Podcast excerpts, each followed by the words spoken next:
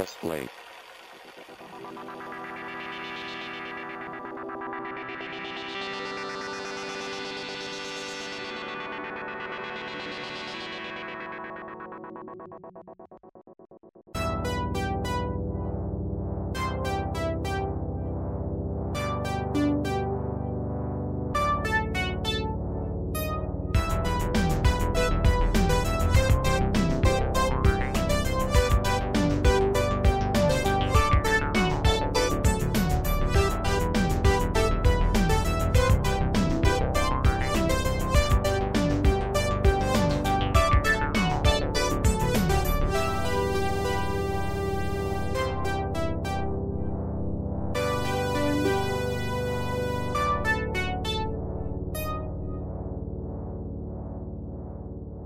Hallo und herzlich willkommen zu Press Play, dem Themenpodcast von Ivu2K TV. Mein Name ist Michael und bei mir sind natürlich heute wieder der Markus, hi.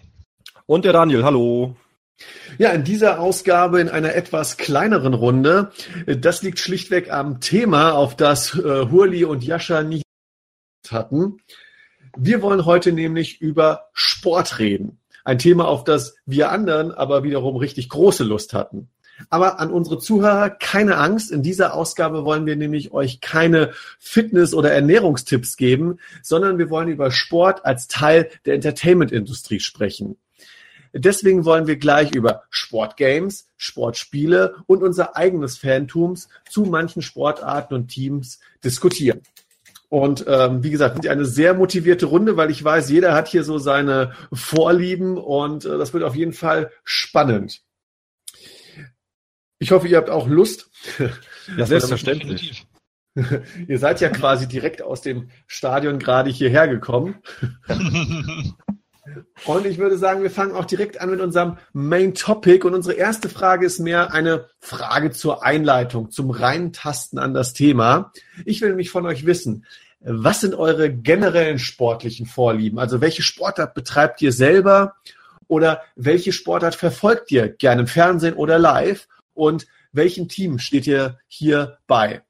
Daniel, willst du da vielleicht anfangen, weil ich kenne dich sehr lange, habe dich schon äh, als Fan von mehreren Teams, von mehreren Sportarten erlebt. Erzähl doch mal ein bisschen was davon. Ja, also erstmal, ich bin E-Sportler und ähm, nee, also ich, ich will also so Sport so im Verein mache ich gar nicht. Also früher ja Fußball, dadurch kenne ich auch den Michael. Ich glaube, das war unsere allererste Berührung, die wir jemals miteinander hatten.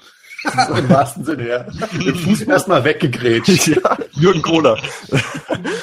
und äh, nee, aber heute so mache ich eigentlich nur noch so ein bisschen Laufen, ein bisschen Radfahren, bisschen Handeltraining und so, aber sonst so Sport im Verein überhaupt nicht mehr. Deswegen also äh, sportbegeistert bin ich auf jeden Fall. Ähm, mittlerweile meine Hauptlieblingssportart ist Eishockey. Da habe ich seit 2012, seit äh, 2012, 13 der Saison regelmäßig die Spiele von den Kölner Haien gesehen, habe auch äh, die Saison darauf eine Dauerkarte geholt, fahre zu den Auswärtsspielen nach Mannheim, eigentlich zu jedem Heimspiel. Ähm, früher war es Fußball, da ist ja mein Lieblingsverein Borussia Dortmund, aber dadurch, dass sich der Fußball eben finanziell in so eine sehr, sehr äh, bescheuerte Richtung entwickelt hat, wo ich immer gerne das Stichwort Neymar nenne, für die Ablösesumme von 250 Millionen oder so, finde ich eigentlich, weiß ich, kann ich mich mit Fußball nicht mehr so identifizieren. Freue mich jetzt auf die Fußball-WM, aber ist Eishockey mittlerweile wirklich meine Lieblingssportart. Kann auch sagen, mein erster Stadionbesuch war am 3. September 1994, Eintracht Frankfurt gegen Borussia Dortmund. Hat Eintracht Frankfurt 4-1 gewonnen. Immerhin Stefan Chapuisat noch ein Tor gemacht. Und Jupp Heynckes war damals Trainer, das weiß ich auch noch. Ansonsten, ja. Von äh, Eintracht Frankfurt. Und wir waren im Oka Nikolov und Andi Köpke haben auch gespielt, das weiß ich noch. Und JJ Okocha, ach egal, kennt sowieso hier kaum einer. Oh, ich will das nicht sagen. Also ich meine, eine witzige Konstellation, wenn man, äh, wir nehmen hier gerade nach 2018 auf, ähm, wenn man sieht, dass Jupp Heynckes da diesmal mit den Bayern gegen die Eintracht verloren hat. Ja, stimmt. Äh, Richtig. Schon eine lustige Sache. Aber auch damals hat man gesehen, auch in den 90ern hatte, hatte Frankfurt einige Spieler, die äh, auf jeden Fall Kult erreicht haben, wie Oka Nikolov oder JJ Okocha. Anthony Boer. Ähm, zum Beispiel. Maurizio Ähm, ja. Weil du gerade gesagt hast, du bist jetzt ein großer Eishockey-Fan, das habe ich ja auch bei dir die letzten Jahre mitgekriegt, dass das so aufgekommen ist, hm, weil ich einfach nicht so sehr in der Sportart drin bin. Wie oft bist du dann da in Köln? Ist das wie beim Fußball alle zwei Wochen zu einem Heimspiel, wenn die Saison läuft? Oder? Nee. Also in der deutschen Eishockeyliga ist so, es gibt ähm, Die Teams spielen viermal gegeneinander, haben dann halt 52 Hauptrundenspiele, dann ist Platz eins bis acht Nee, Quatsch, Platz eins bis sechs ist definitiv in den Playoffs drin. Dann Platz sieben mhm. bis zehn spielt immer eine Pre-Playoffs gegeneinander und dann die zwei Teams, die da gewonnen haben, kommen dann eben auch noch in die Playoffs rein. Dann ist halt mal das beste Team spielt gegen das schlechteste Team mhm. und so weiter. Und dann halt so, also ich komme eigentlich so, wenn es gut laufen würde, auf meine, ich glaube, 32 Heimspiele. Mhm. Ja, auf jeden Fall eine ordentliche Anzahl, weil in der Bundesliga, Fußball-Bundesliga sind es ja 34 Spiele und dann kommt man ja, selbst wenn man eine Dauerkarte hat, ja eigentlich nur 10 Heimspiele. Aber gut, Playoffs ist ja dann auch eine Geschichte, die ja gerade den US-Sportarten äh, ja innewohnt, also dazugehört. Ja. Ähm, ich würde an den gerade an dich anschließen, Daniel. Also ich selbst habe früher ähm, schon Sport im Verein betrieben. Das war vor allem, ähm, ja gut, jeder ordentliche deutsche Junge habe ich natürlich mit Fußball angefangen. Habe aber erst mal von mir weggegrätscht. ähm, habe aber dem dann doch relativ schnell dem Rücken gekehrt, um ähm, dann wirklich jahrelang ähm, Tischtennis auf Vereinsebene und Ligaebene zu spielen, ähm, als auch ähm, Paartanz zu betreiben, so als Ausgleich in der Tanzschule. Und nebenbei, das kam dann, sage ich mal, so Oberstufe, habe ich Basketball auf Breitensportniveau gespielt. Also keine Liga, sondern wirklich mehr just for fun. Ähm, ja, jetzt ähm, habe ich natürlich, ist nicht mehr so die Zeit für Vereinssport, äh, dass man jedes Wochenende auf irgendeinem Spiel oder Turnier ist. Ähm, habe mich aber selber in meiner äh, Freizeit als äh, Trainer fortgebildet, quasi als Nebenjob. Ähm, bin da ähm, Fitness, ähm, ähm, Fitness und, was bin ich denn, Gesundheitstrainer für Erwachsene und äh, Functional Coach und äh, macht deswegen auch selber sehr viel Cross-Training, sehr viel Functional Training, äh, sowohl im Studio als auch draußen, ähm, um auch ein bisschen Abwechslung zum klassischen Handeltraining zu haben. Und ja, Basketball ähm, ist nach wie vor so eine kleine Konstante. Also sofern ich Zeit habe, bin ich ab und an ganz gern mal in der Just for Fun Gruppe dabei.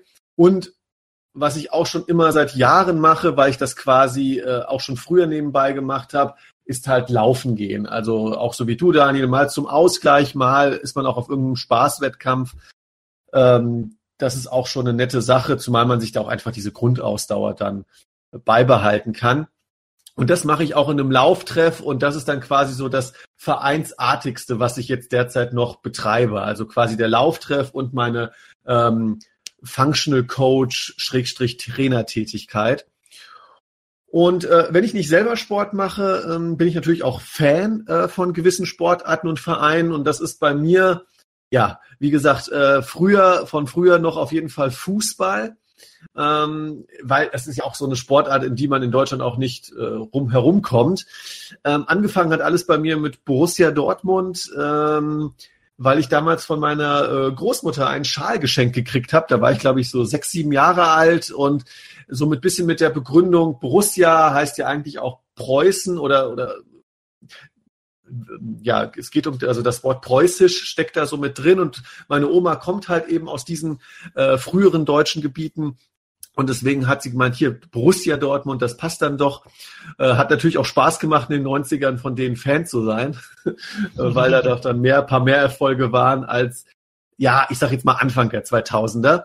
Ähm, und ähm, da war der größte Erfolg die Verhinderung der Insolvenz.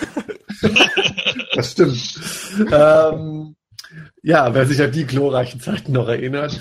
Und ansonsten muss ich zugeben, was Fußball angeht, durch meine äh, Liebschaft hier zu Hause, äh, die ja original aus Frankfurt kommt, hat man sich jetzt natürlich in der letzten Zeit auch so ein bisschen der Eintracht wieder zugewandt. Ich meine, wir kommen ja alle hier aus dem Rhein-Main-Gebiet. Natürlich ist die Eintracht hier immer eine Konstante und Gesprächsthema, aber in den letzten, der letzten Zeit auch sage ich mal, ist mein Fanherz dafür auch ein bisschen mehr erwacht, äh, dass man auch die Eintracht eigentlich wieder ganz spannend und spaßig findet. Und gerade jetzt in der Saison 2017, 2018 mit dem DFB-Pokalsieg war das ja auch ein schöner Abschluss. Ähm, ich habe jetzt schon ein paar Mal Basketball erwähnt, ähm, was wie gesagt immer so eine so eine Just for Fun äh, Geschichte bei mir nebenbei war.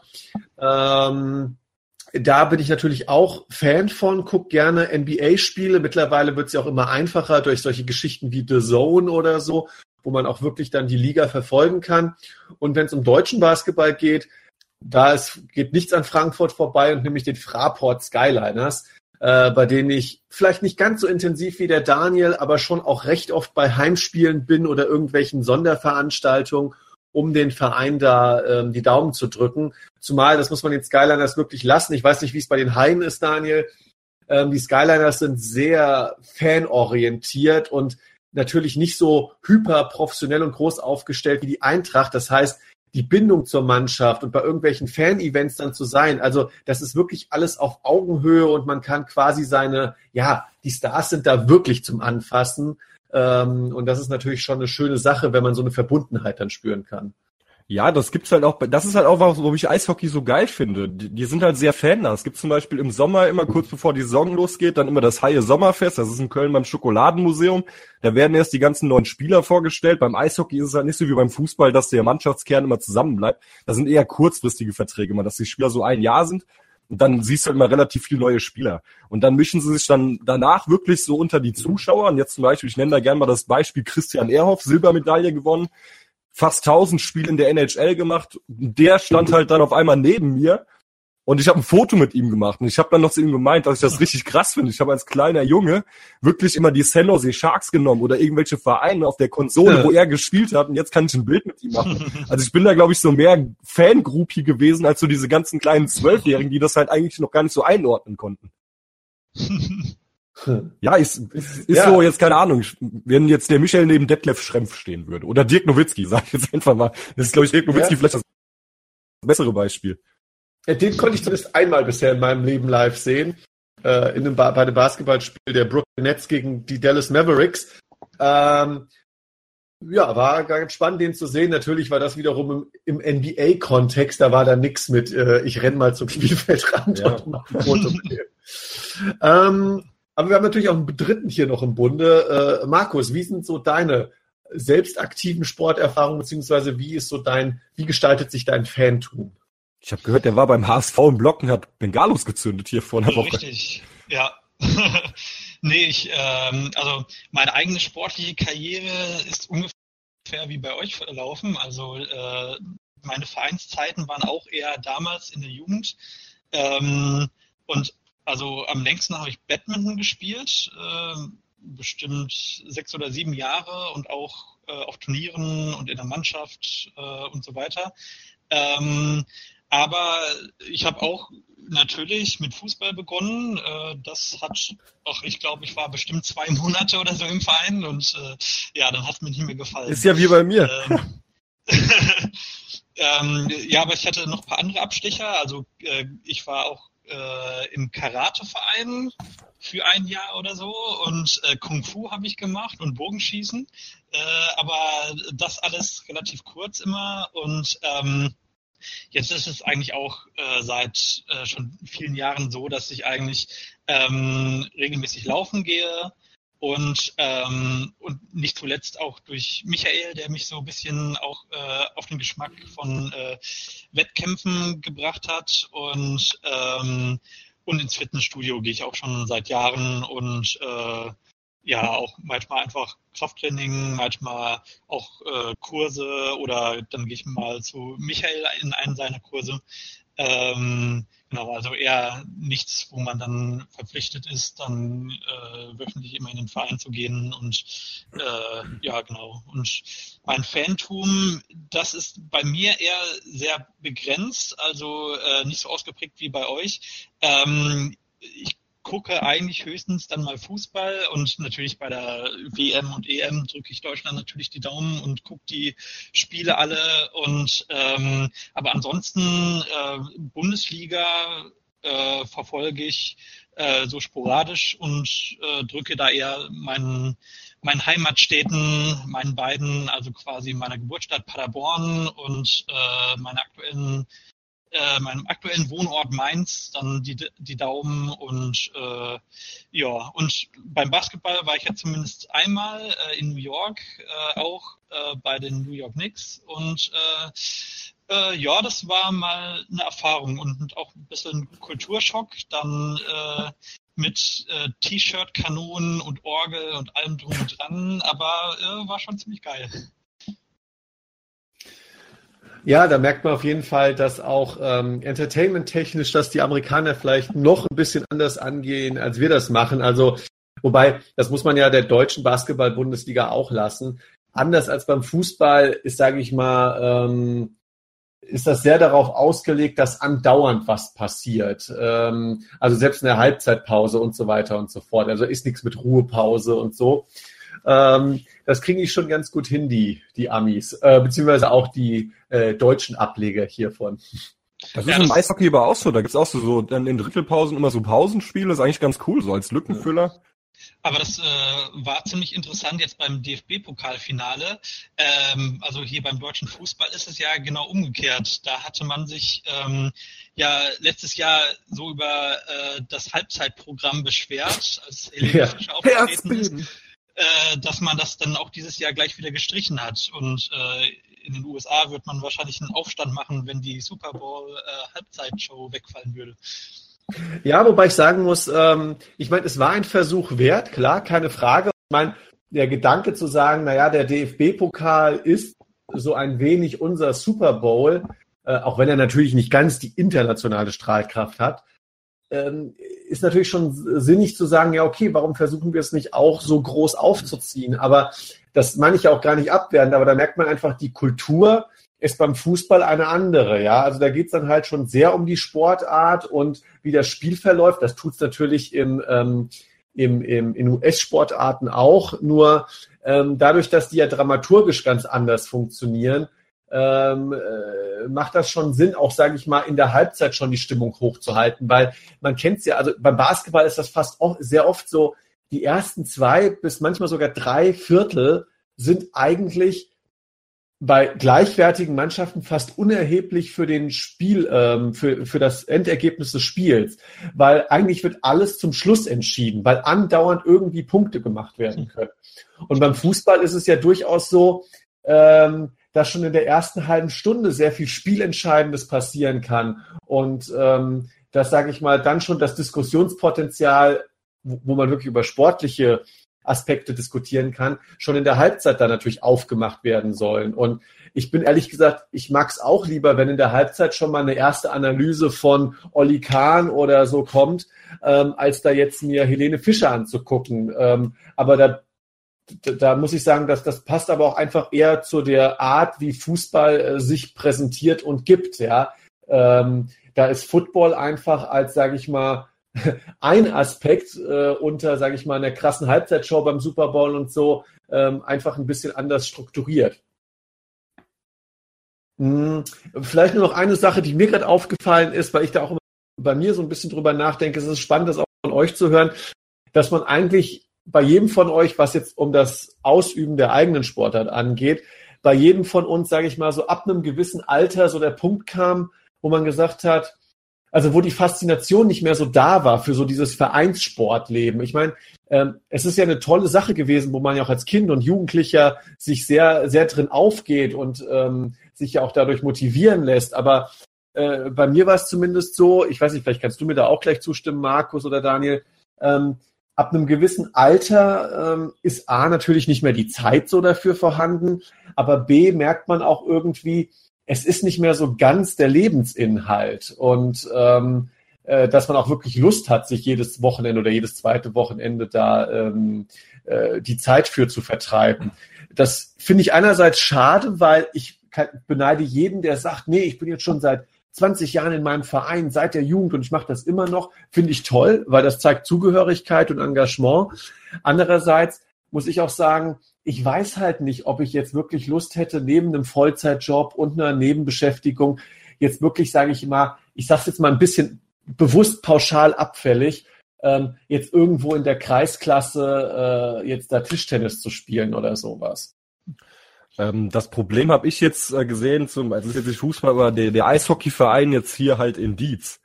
Ja. Ähm, da lese ich halt auch öfters mal auf der Facebook-Seite, weil die spielen ja auch eine unterklassige Liga. Ja, Spieler XY hat unseren Verein verlassen, weil er ein Jobangebot aus, was ich, Trier oder so bekommen hat und deswegen jetzt ja. umziehen muss. Und äh, ja, da ist halt, ich glaube, für die ist das eher so ein Hobby Und ich muss auch sagen, äh, ich habe früher, weil ich meine Fußballkarriere war nicht so lang. Ich war, glaube ich, vielleicht ein halbes Jahr im Fußballverein, weil ich fand einfach das Trainieren, das hat mir halt nicht so Bock gemacht. Ich fand's cooler, mich dann wirklich so, dass wir gesagt haben, ja komm hier, wir treffen uns dann zweimal die Woche und spielen dann wirklich so in Dreierteams gegeneinander. Das war mhm. für mich ein größerer Anreiz, als dieser Wettkampf gegen andere äh, Dörfer oder Städte zu spielen. Ja, es ist äh, also definitiv auch irgendwo diese Zeitfrage, dass man, also wenn man wirklich was erreichen will und besonders wenn man auch irgendwie eine Mannschaftssportart hat, wo man ja auch quasi äh, nicht derjenige sein will, der nicht trainiert hat und deshalb den anderen Sieg, Sieg kostet, ähm, dass man quasi dann zwei bis dreimal die Woche trainiert und dann noch jedes zweite Wochenende äh, irgendwo ähm, durch die Welt Geschichte gurkt, um zu irgendwelchen Turnieren zu fahren oder äh, Mannschaftsspielen, äh, das kostet schon extrem viel Zeit und äh, das ähm, irgendwann war ich dann nicht mehr bereit, diese Zeit zu opfern und dann auch, äh, wenn man dann, also während der Schulzeit hatte man dann noch super viel Zeit und ähm, meistens ist man dann auch mit äh, Freunden in den Verein gegangen und hat dann war das äh, Training quasi auch eine Art Treffen mit den Freunden und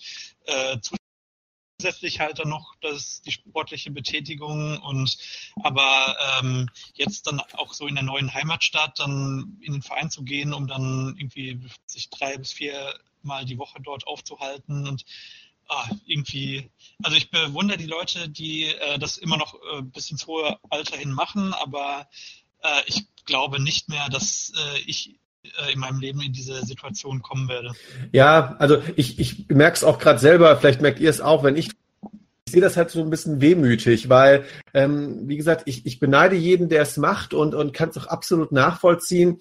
Ähm, wüsste aber, wie gesagt, selber nicht mehr, ob ich diesen, diesen Aufwand betreiben möchte. Aber es liegt wahrscheinlich, also das muss ja natürlich auch jeder für sich selber entscheiden. Das liegt natürlich wahrscheinlich aber auch ein bisschen daran, was gibt einem vielleicht die einzelne Sportart noch. Und bei mir ist ja zum Beispiel Tischtennis so ein zentrales Thema gewesen über meine ganze Jugend hinweg. Und als bei mir dann, sage ich mal so, auf Ausbildung, Studium zulief, wo man auch angefangen hat zu merken, ich habe nicht mehr so viel Zeit für zwei, drei Einheiten Training die Woche, ähm, habe ich gemerkt, mein, meine Leistung lässt nach. Ich habe plötzlich auf Turnieren oder in Ligaspielen nicht mehr so viel gerissen. Und dann war es leider einfach so, ich habe gemerkt, äh, die Sportart gibt mir leider nicht mehr so viel, äh, weil ich einfach nicht mehr quasi hinterherkomme. Und das ist einerseits schade, einerseits habe ich es natürlich auch für mich akzeptiert, äh, dass man einfach dann, klar, ab einem gewissen Alter schauen muss, wo man halt natürlich seine Schwerpunkte setzt. Und wenn man natürlich auch, sage ich mal, karrieretechnisch auch ein bisschen anders auf sich einem anderen Weg sich befindet, ist dann manchmal halt auch für sowas nicht mehr so Zeit. Ähm, obwohl ich natürlich immer wieder merke, jetzt im Laufe der Jahre, wo man es nicht mehr macht, äh, dass einem manchmal das so ein bisschen in den Fingern kribbelt, zu sagen, oh, ich würde jetzt mal gern wieder einen Schläger in die Hand nehmen, ähm, um mal um Punkte zu spielen. Deswegen bin ich auch echt so froh, ähm, äh, manchmal in dieser Basketballgruppe zu sein, wo es zwar im Endeffekt natürlich um nichts geht, aber trotzdem äh, werden die einzelnen Spiele ja schon äh, die Punkte gezählt und gewertet und so weiter. Das oh ja, ist dann schon, ja. Okay, ähm, äh, so geht's mir aber beim Badminton auch äh, manchmal, dass es mich in den Fingern kribbelt und äh, ich gerne mal wieder spielen würde. Also äh, das stimmt schon. Ja. Ja, dann würde ich sagen, haben wir doch die erste Frage erschöpfend beantwortet und, äh, und haben ja uns gegenseitig und auch hoffentlich den Zuhörern so einen kleinen Einblick gegeben, welchen sportlichen Background wir da jetzt haben und würden deswegen jetzt wirklich in die Tiefe des Main Topics gehen und wir fangen an mit Sportspielen beziehungsweise Sportgames. Und ähm, hier geht es uns jetzt darum, wir haben jetzt keine chronologisch aufgestellte Liste erstellt, äh, bei der wir jetzt jedes Spiel einzeln durchgehen wollen, sondern wir haben vorab ein bisschen gebrainstormt, haben eine Auswahl an Spielen getroffen, die wir aktuell spielen oder früher mal gespielt haben und wollen äh, anhand dessen jetzt ein bisschen darüber diskutieren, wie funktionieren Sportspiele, was hat uns daran gefallen, welche Sportspiele haben uns vielleicht nicht so gefallen und ähm, ja, wie gut funktioniert manche Sportart als Spiel oder eben auch nicht. Dann würde ich sagen, fangen wir auch mit dem Elefant im Raum an, mit Fußball und Fußballspielen. Ähm, ich würde hier obwohl wir gesagt haben, nicht chronologisch direkt an den Anfang gehen, womit ich angefangen habe. Und das war nämlich äh, der Nintendo World Cup auf dem NES. Ich weiß nicht, wer von euch das noch gespielt hat.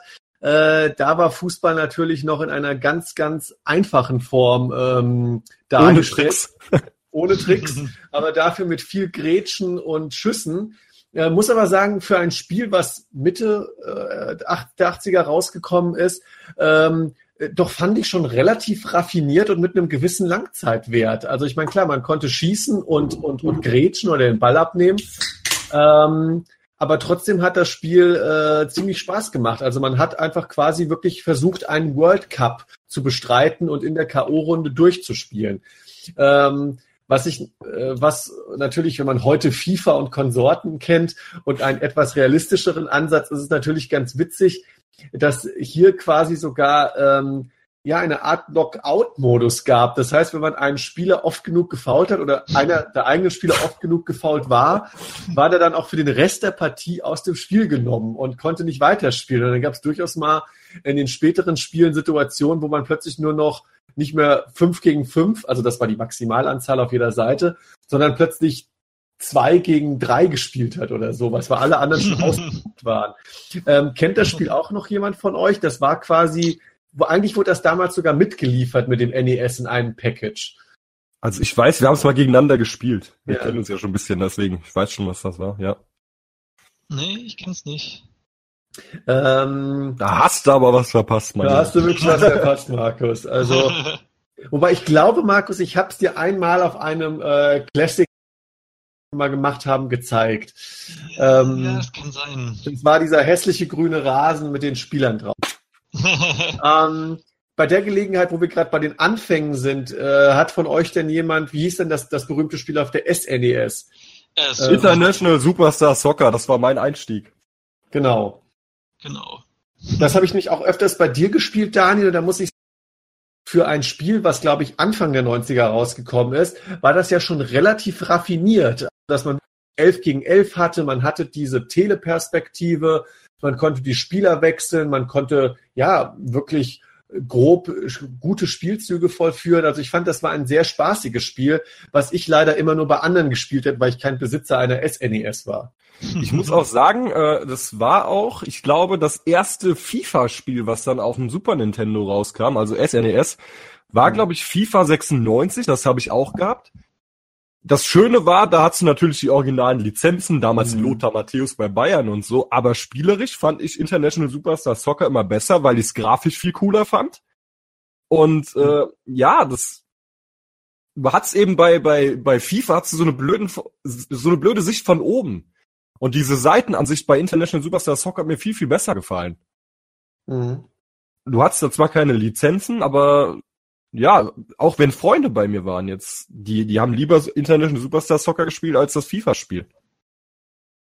Äh, also ich hatte das auch und ähm, irgendwann, wenn man den, den Dreh raus hatte, dann konnte man ja quasi äh, immer ein Tor schießen. Also so ging es mir dann irgendwann, nachdem ich das äh, bis zur Besinnungslosigkeit gespielt habe, äh, dass man einfach dann, wenn man immer quasi über die Seite geht und äh, einen bestimmten Weg läuft, dass man zumindest gegen die, die Bots und auch halt die meisten äh, äh die nicht so erfahren waren in dem Spiel, eigentlich bei jedem Lauf aufs Tor in, auch ein Tor erzielen konnte.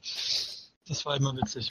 Wobei das ja etwas ist, wo, sage ich mal, sehr viele Spiele, Fußballspiele früher dran, ich denke jetzt mal gekrankt haben. Ähm, ich komme gerade mal zu, zum Primus selber. Ich habe nämlich mit FIFA 98 angefangen, ähm, das noch den wunderbaren Hallenmodus hatte.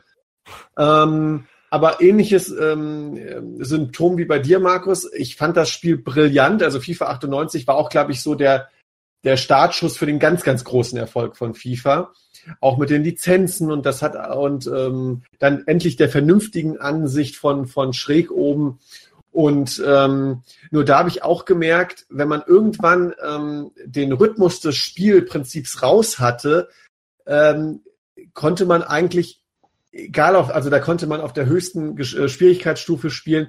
Man hat immer ähm, ein Spiel, man kannte die Spielzüge, um definitiv ein Tor zu schießen. Zumal früher ja auch noch die Schussausführung ähm, automatisiert abgelaufen Mit den ist. Pfeilen auch, die Freistöße.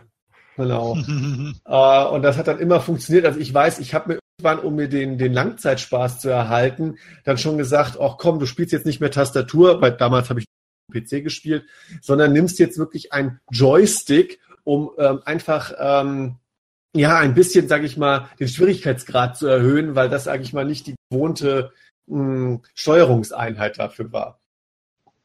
Äh, muss aber sagen, ähm, FIFA ist für mich seitdem, sage ich mal, das Spiel, was mich wahrscheinlich die letzten Jahre oder Jahrzehnte am meisten verfolgt hat. Also äh, FIFA 99, weiß ich, hatte ich noch extrem viel Spaß mit und dann immer über die Jahre immer wieder FIFA gespielt. Nicht jedes Jahr ein Spiel gekauft und ge besessen, aber ähm, ich sag mal so, alle zwei bis drei Jahre ist auf jeden Fall immer ein FIFA mit dabei gewesen. Und ähm, ich bin jetzt zugegebenermaßen in der Konkurrenz zur PES und da kann vielleicht Daniel mir gleich mehr zu sagen, wie sich die unterscheiden oder wo sich eine manchmal zum anderen verbessert hat oder verschlechtert hat.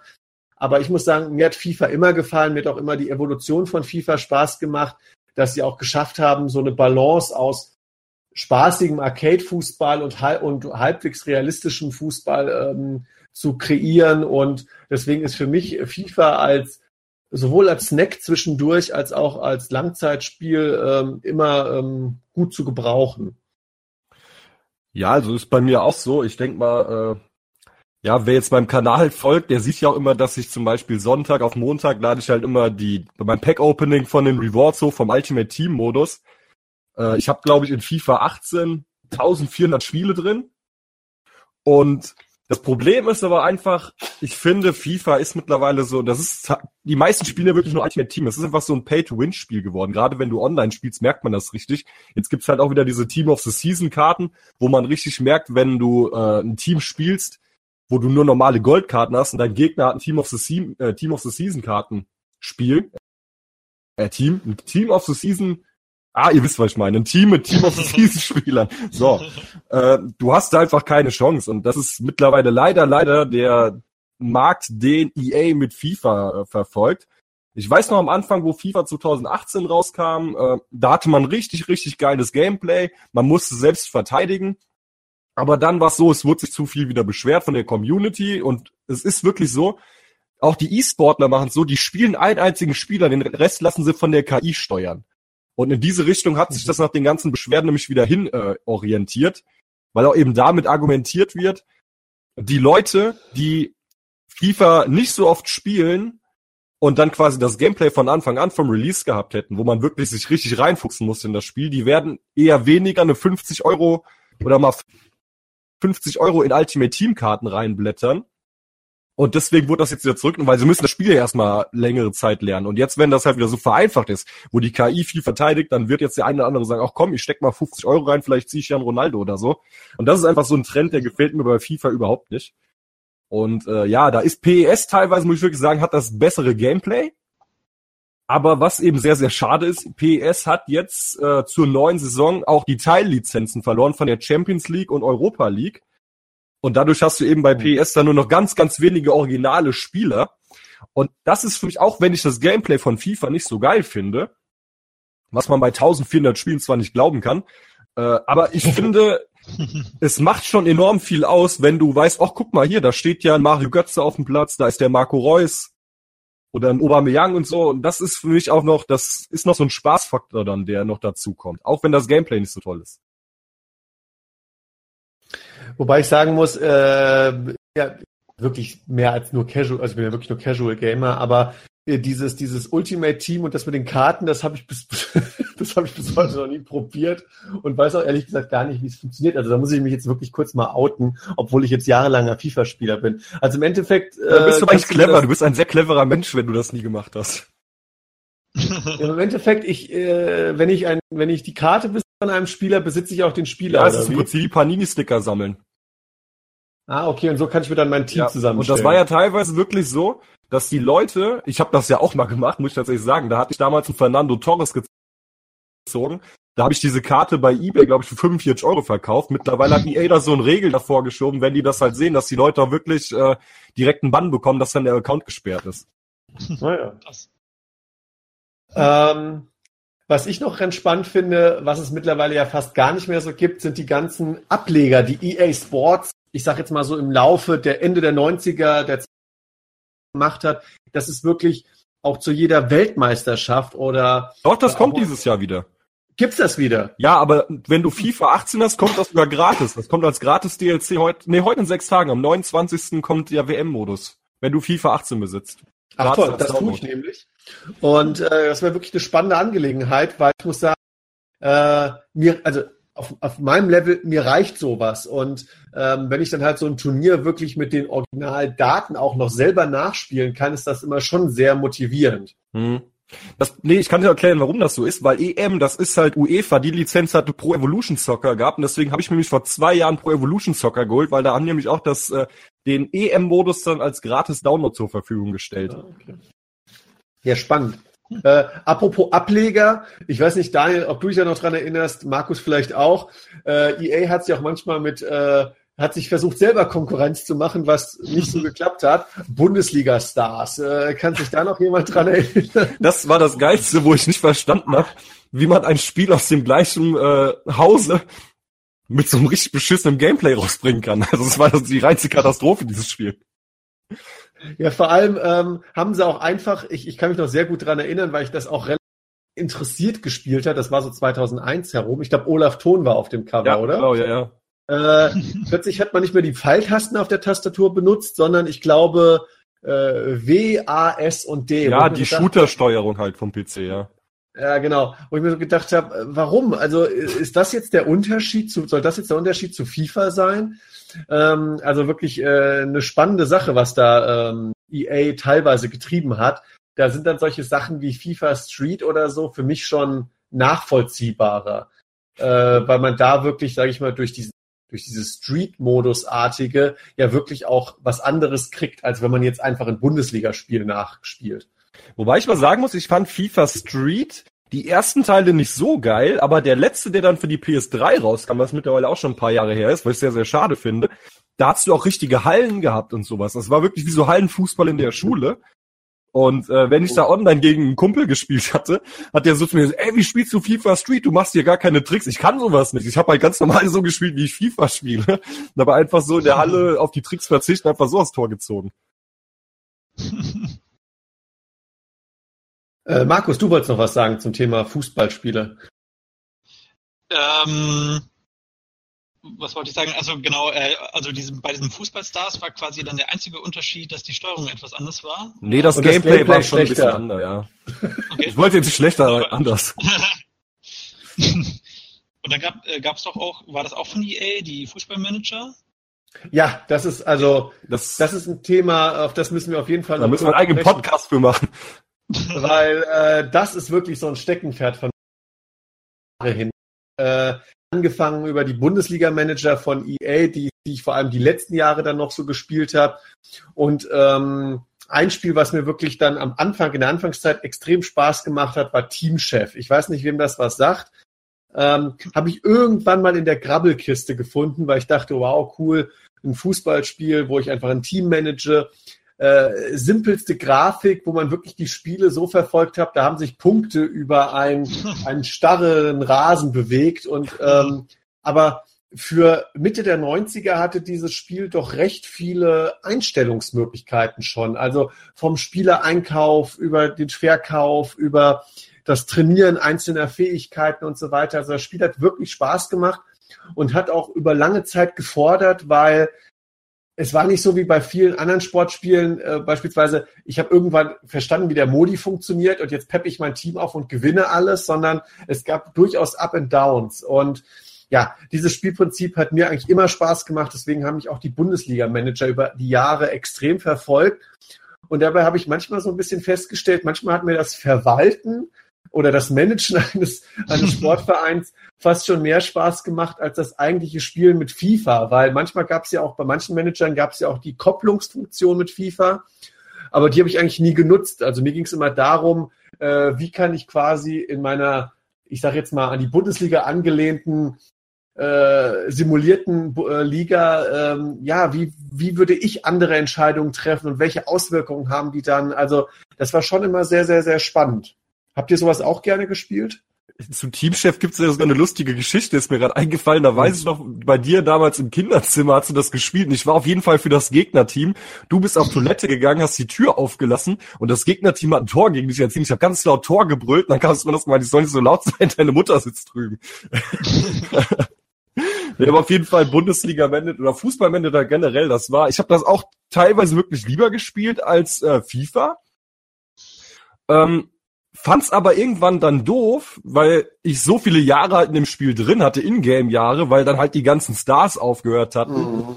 Und deswegen fand ich es irgendwann cool, wo EA gesagt hat, gut, wir fügen jetzt hier die Möglichkeit ein, dass du einen eigenen Verein gründen kannst und dich dann von ganz unten nach oben äh, hocharbeiten musst. Das fand ich sehr, sehr geil.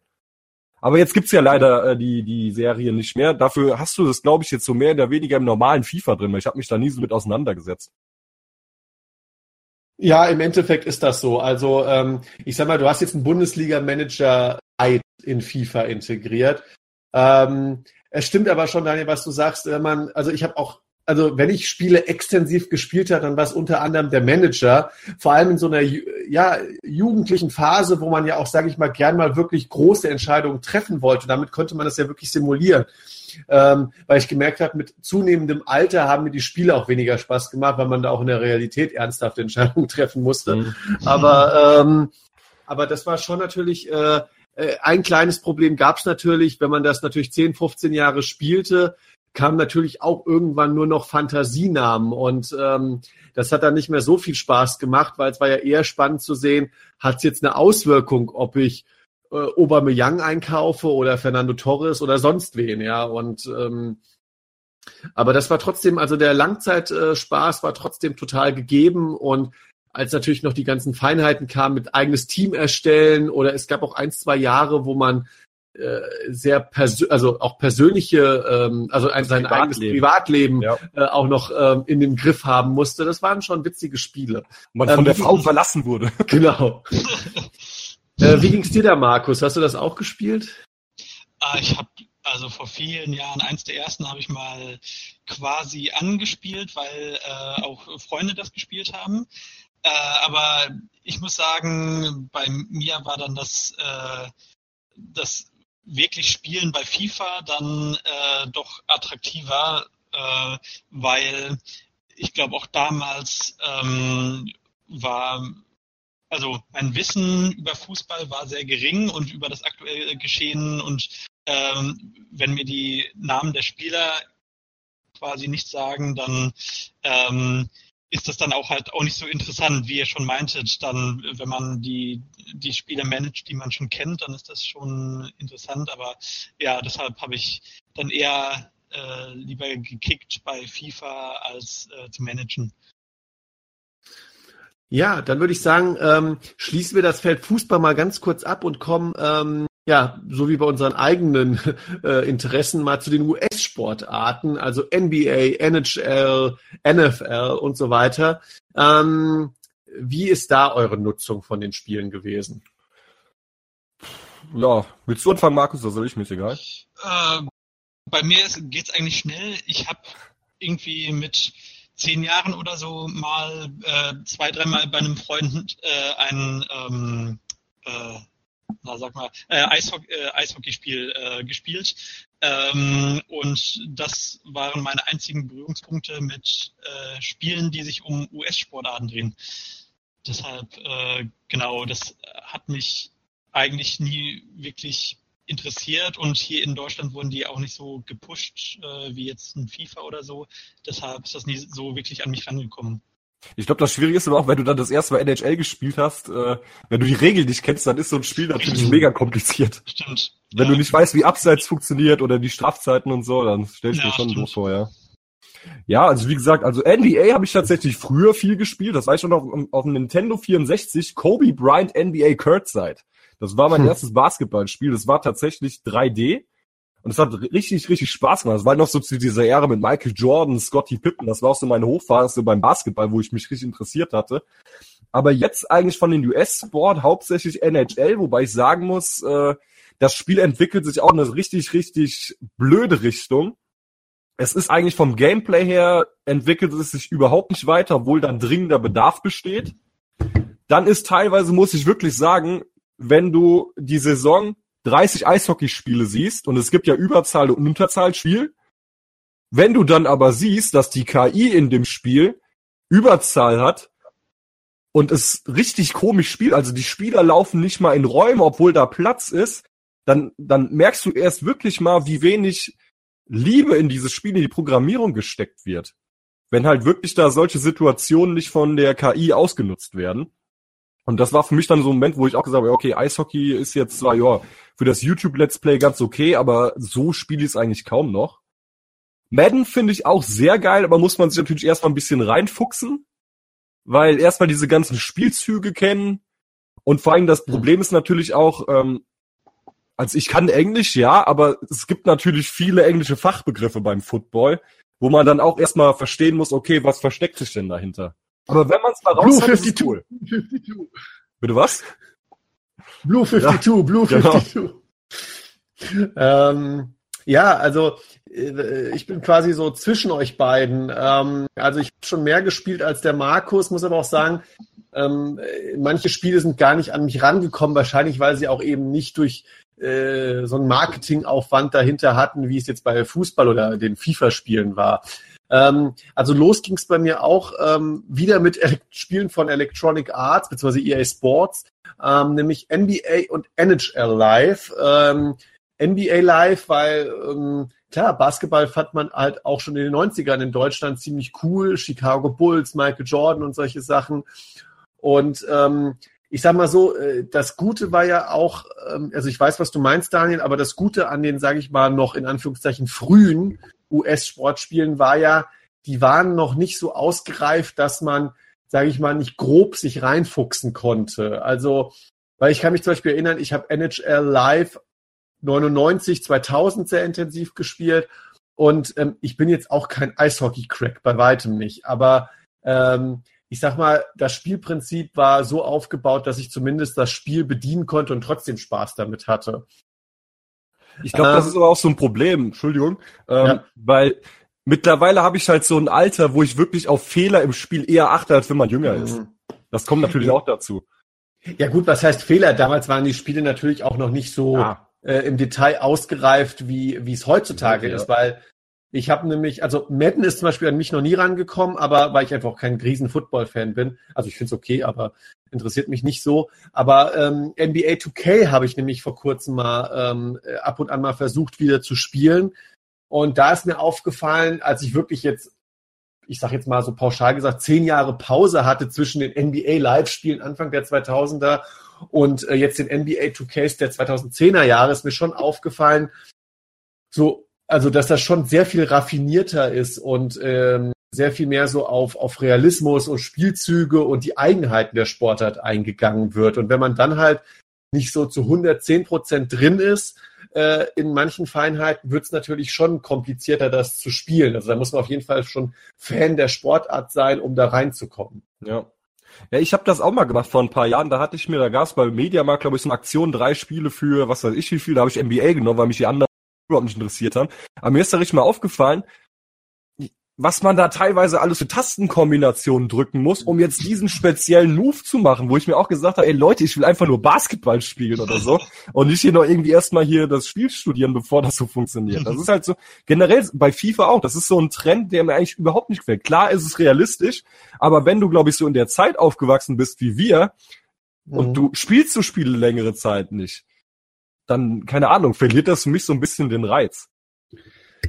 Ja, äh, wobei ich sagen muss, das, das kriegt ja FIFA gerade noch so ganz gut hin, ja, weil, wie gesagt, bei mir sind auch manchmal so zwei Jahre dabei, wo ich FIFA nicht so intensiv verfolge oder maximal die Demo-Spiele von einem neuen FIFA, ja. Aber ähm, was ich an FIFA immer ganz gut finde, ist, du kommst da quasi immer wieder zu Hause an. Also passen, flanken und schießen Ja. klappt nach wie vor noch, aber äh, das, das, das Gleiche ging, gilt halt beispielsweise für die NBA-Spiele, da hast du vollkommen recht, überhaupt nicht. Also äh, passen und werfen habe ich zwar noch hingekriegt, aber als ich dann das erste Mal selbst nur gegen die, ich glaube, mittelmäßige Computer-KI gespielt hat, war das halt ein riesen äh, Reinfall für mich, äh, weil ich einfach, ich, ich wusste einfach nicht, wie ich was äh, in dem Spiel hinkriegen soll Ja. äh, wie man äh, in die soll ich jetzt Raumdeckung machen oder oder äh, soll ich Manndeckung machen oder Zonendeckung besser, äh, also Zonenverteidigung. Und diese ganzen Kombinationen erstmal hinzukriegen, das war gar nicht so einfach. Ähm, nimmt dann natürlich einem Casual Gamer oder Gelegenheitsspieler ein bisschen den Spielspaß. Ähm, habt ihr denn noch andere äh, Sportarten, die ihr gerne als Spiel spielt?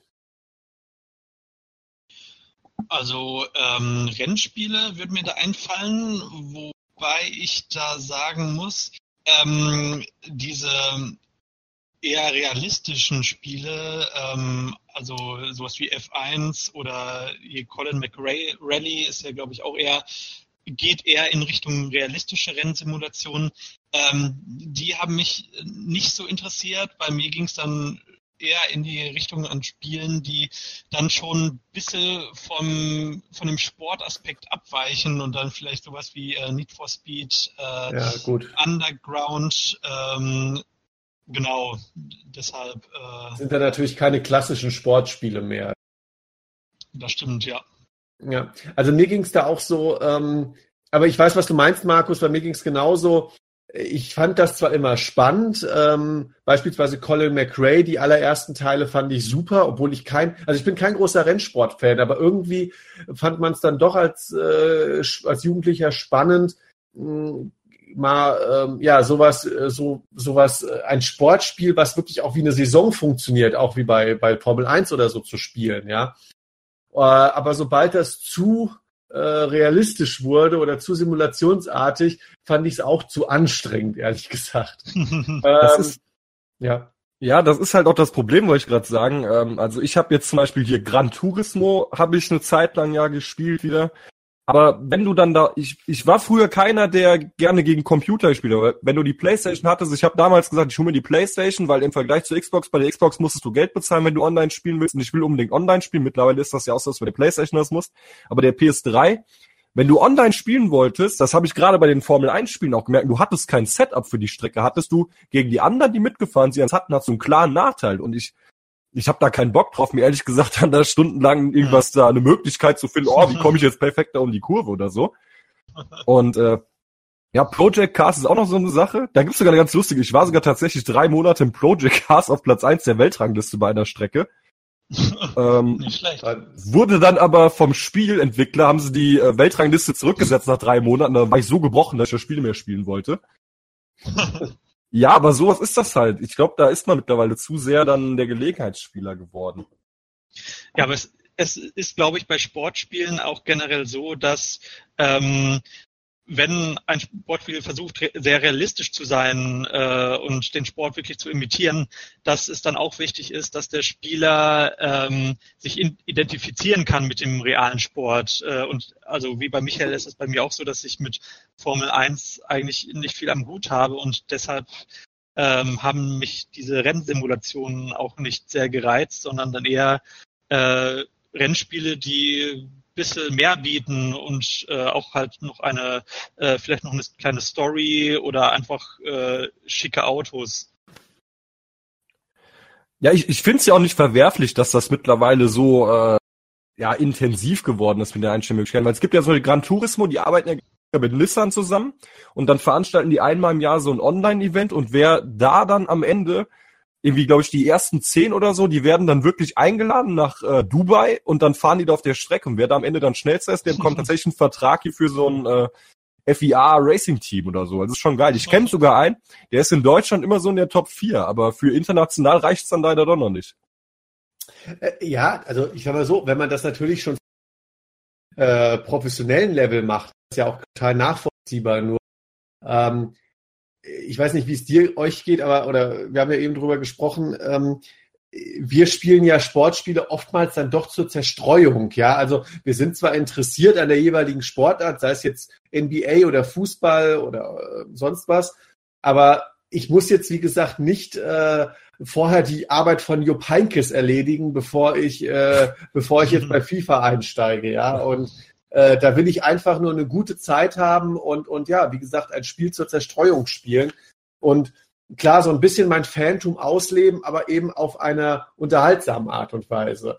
Und ähm, wenn sowas ein Spiel hinkriegt, ist das ja immer toll. Ähm, ich habe noch einen aus der Kategorie alte Männer erzählen von früher. Äh, Daniel, du kennst das Spiel auch noch, ähm, wenn wir gerade noch bei Formel 1 und Rallye waren, nämlich äh, Johnny Herbert Grand Prix. Ähm, Johnny Herbert ja auch ein ähm, früherer Formel 1-Fahrer, der auch sein eigenes Spiel gekriegt hat.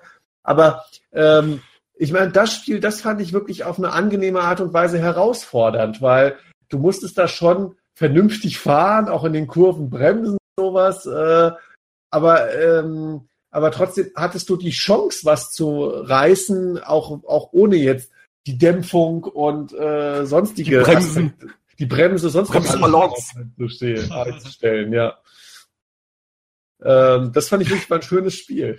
Ich kannst dich noch dran erinnern, wo wir das Ja. dann beide gespielt hatten. Wir jedes Rennen eigentlich immer letzter geworden sind. Dann waren wir einmal nach der ersten Kurve irgendwie erster, zweiter und du hast mich voll abgeschossen. Ich habe dich als Vollidiot bezeichnet oder so. Du Affe, du Affe. Ja, das war so geil. Ja.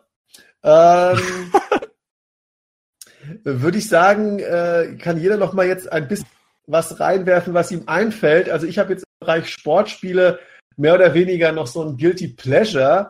Ähm, witzigerweise auch etwas, was ich mit Daniel relativ extensiv gespielt habe, nämlich RTL Skispringen. Ähm, ein Spiel, was rausgekommen ist in der Hochzeit auch von, oder mehrere Teile rausgekommen sind in der Hochzeit von Martin Schmidt, Sven Hannawald, äh, wo man im Johann, ja, Ahorn, Anne Johann. Ja. genau.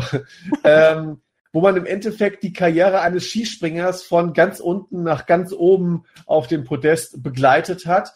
Ähm, und obwohl dieses Spiel in den 2000er Jahren ähm, rausgekommen ist, ja gut, der Entwickler war halt RTL, äh, Active, glaube ich, hieß das, ähm, hatte das Spiel äh, leider die, die Krux, dass sobald man äh, genug Geld äh, und genug äh, bessere Platzierungen erreicht hatte, irgendwann so perfekt war als Springer oder so wenig selber zu 40 tun. Meter weiter gesprungen als die anderen. Genau, dass, dass sobald man, sage ich mal, die ersten Male das Podest erklommen hatte, danach nur noch das Podest erklommen hatte. ähm, das war schade, ähm, weil dann, sage ich mal, viele, äh, weil viele andere Aspekte einer Sportlerkarriere dann nicht mehr so berücksichtigt wurden. Aber der Weg dahin war durchaus ähm, ein, ein, ein schönes Spiel für zwischendurch. Also wenn man eben mit Aus gesteuert dann den Skispringer die Schanze runter begleitet hat. Und man wirklich auch in gewissen Momenten, ähnlich wie ein Skispringer auch, auch den richtigen Klick setzen musste, sodass der Springer entsprechend weit geflogen ist.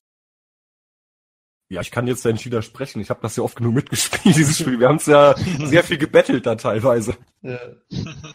Aber da muss ich tatsächlich sagen, da war ja damals auch so, dass dann irgendwann kam so diese ähm, Neuerung hinzu, dass man das richtige Wachsmischverhältnis haben musste, Ja, um besser zu sein. Da fand ich es aber wiederum interessant. Aber selbst das war jetzt nie so ausgereift, dass sobald, weil irgendwann, man konnte sich ja, glaube ich, auch einen Trainer anstellen oder auf Ja, eine automatisierte Einstellung nehmen und dann hat es auch gereicht, um Platz Ja. 1 zu machen. Also leider der Langzeitwert nicht so hoch. ich wollte das Spiel jetzt irgendwie ein bisschen Himmel loben, dann sagst du sowas. Von den Entwickler von Medicopter 117 Alarm für Cobra 11. für Cobra 11 das Spiel. ähm, habt ihr noch was aus dem Bereich Sportspiele, über das ihr noch gerne kurz reden möchtet? nee, ich glaube. Wie sieht's denn hier?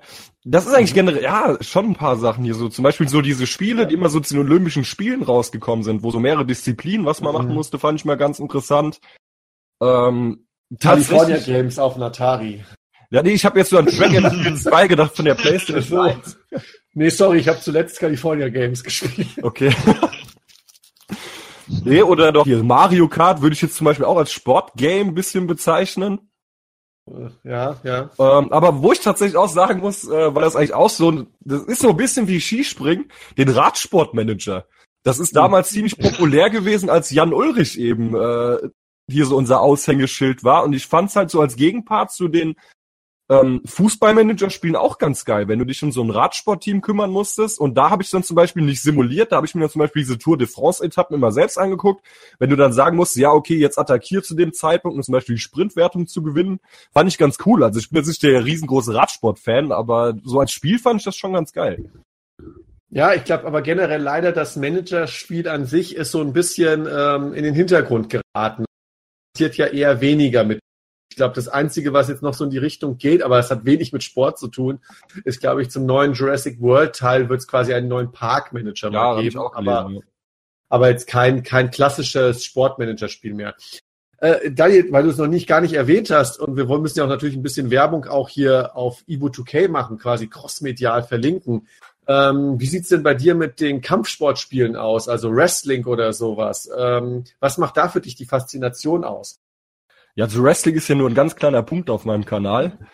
Ähm, da ist, ja, keine Ahnung. Die Faszination ist ähm, natürlich immer, ich bin ja seit 1993 Wrestling-Fan, weiß eigentlich selbst nicht so richtig, warum ich bis heute noch Wrestling-Fan bin.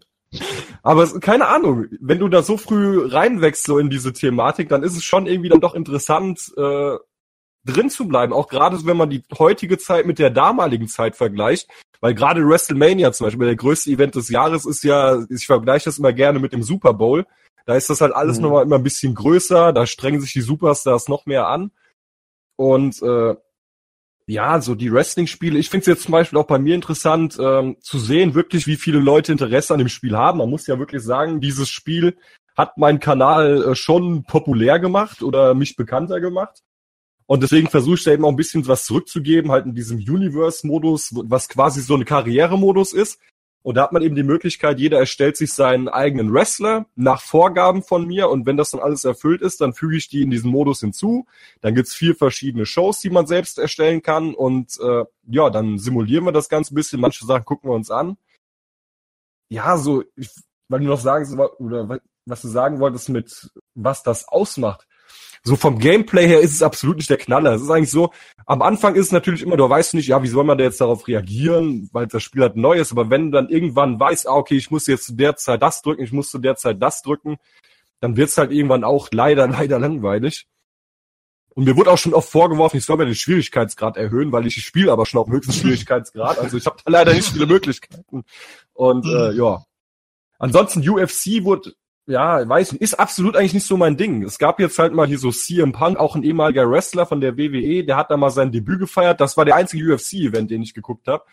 Aber ansonsten, ja, ist das nicht so meins. Boxen fand ich auch noch als Spiel früher ganz geil. Da, das wünsche ich mir zum Beispiel zurück, Fight Night. Da kam nämlich UFC von Mhm. EA Sports, war der der Nachfolger, aber ich fand Fight Night deutlich interessanter als Spiel, als ein UFC-Spiel. So viel dazu. Okay, äh, ja, ich, leider kann ich da gar nicht viel hinzufügen, weil ich in dem Bereich absolut kaum Erfahrung habe. Ich glaube, irgendwann mal bei dir aus Spaß WWE ausprobiert, aber das war es auch schon. Ähm, ja, Markus, wenn du auch nichts mehr äh, zu dem Part ähm, noch zu, zu sagen hast. Nee, also Kampfspiele bin ich auch ganz unerfahren. Das Einzige, was ich, glaube ich, gespielt habe, ist äh, Wii Sports Boxen, aber ich glaube, das äh, Street Fighter. Tekken. Achso, ja, Street Fighter. Gut, äh, bevor wir jetzt also in die ganz abstrusen äh, Richtung gehen, äh, würde ich sagen, äh, beenden wir den äh, zweiten Teil unseres Podcasts über Sportspiele und kommen zum dritten und letzten Teil.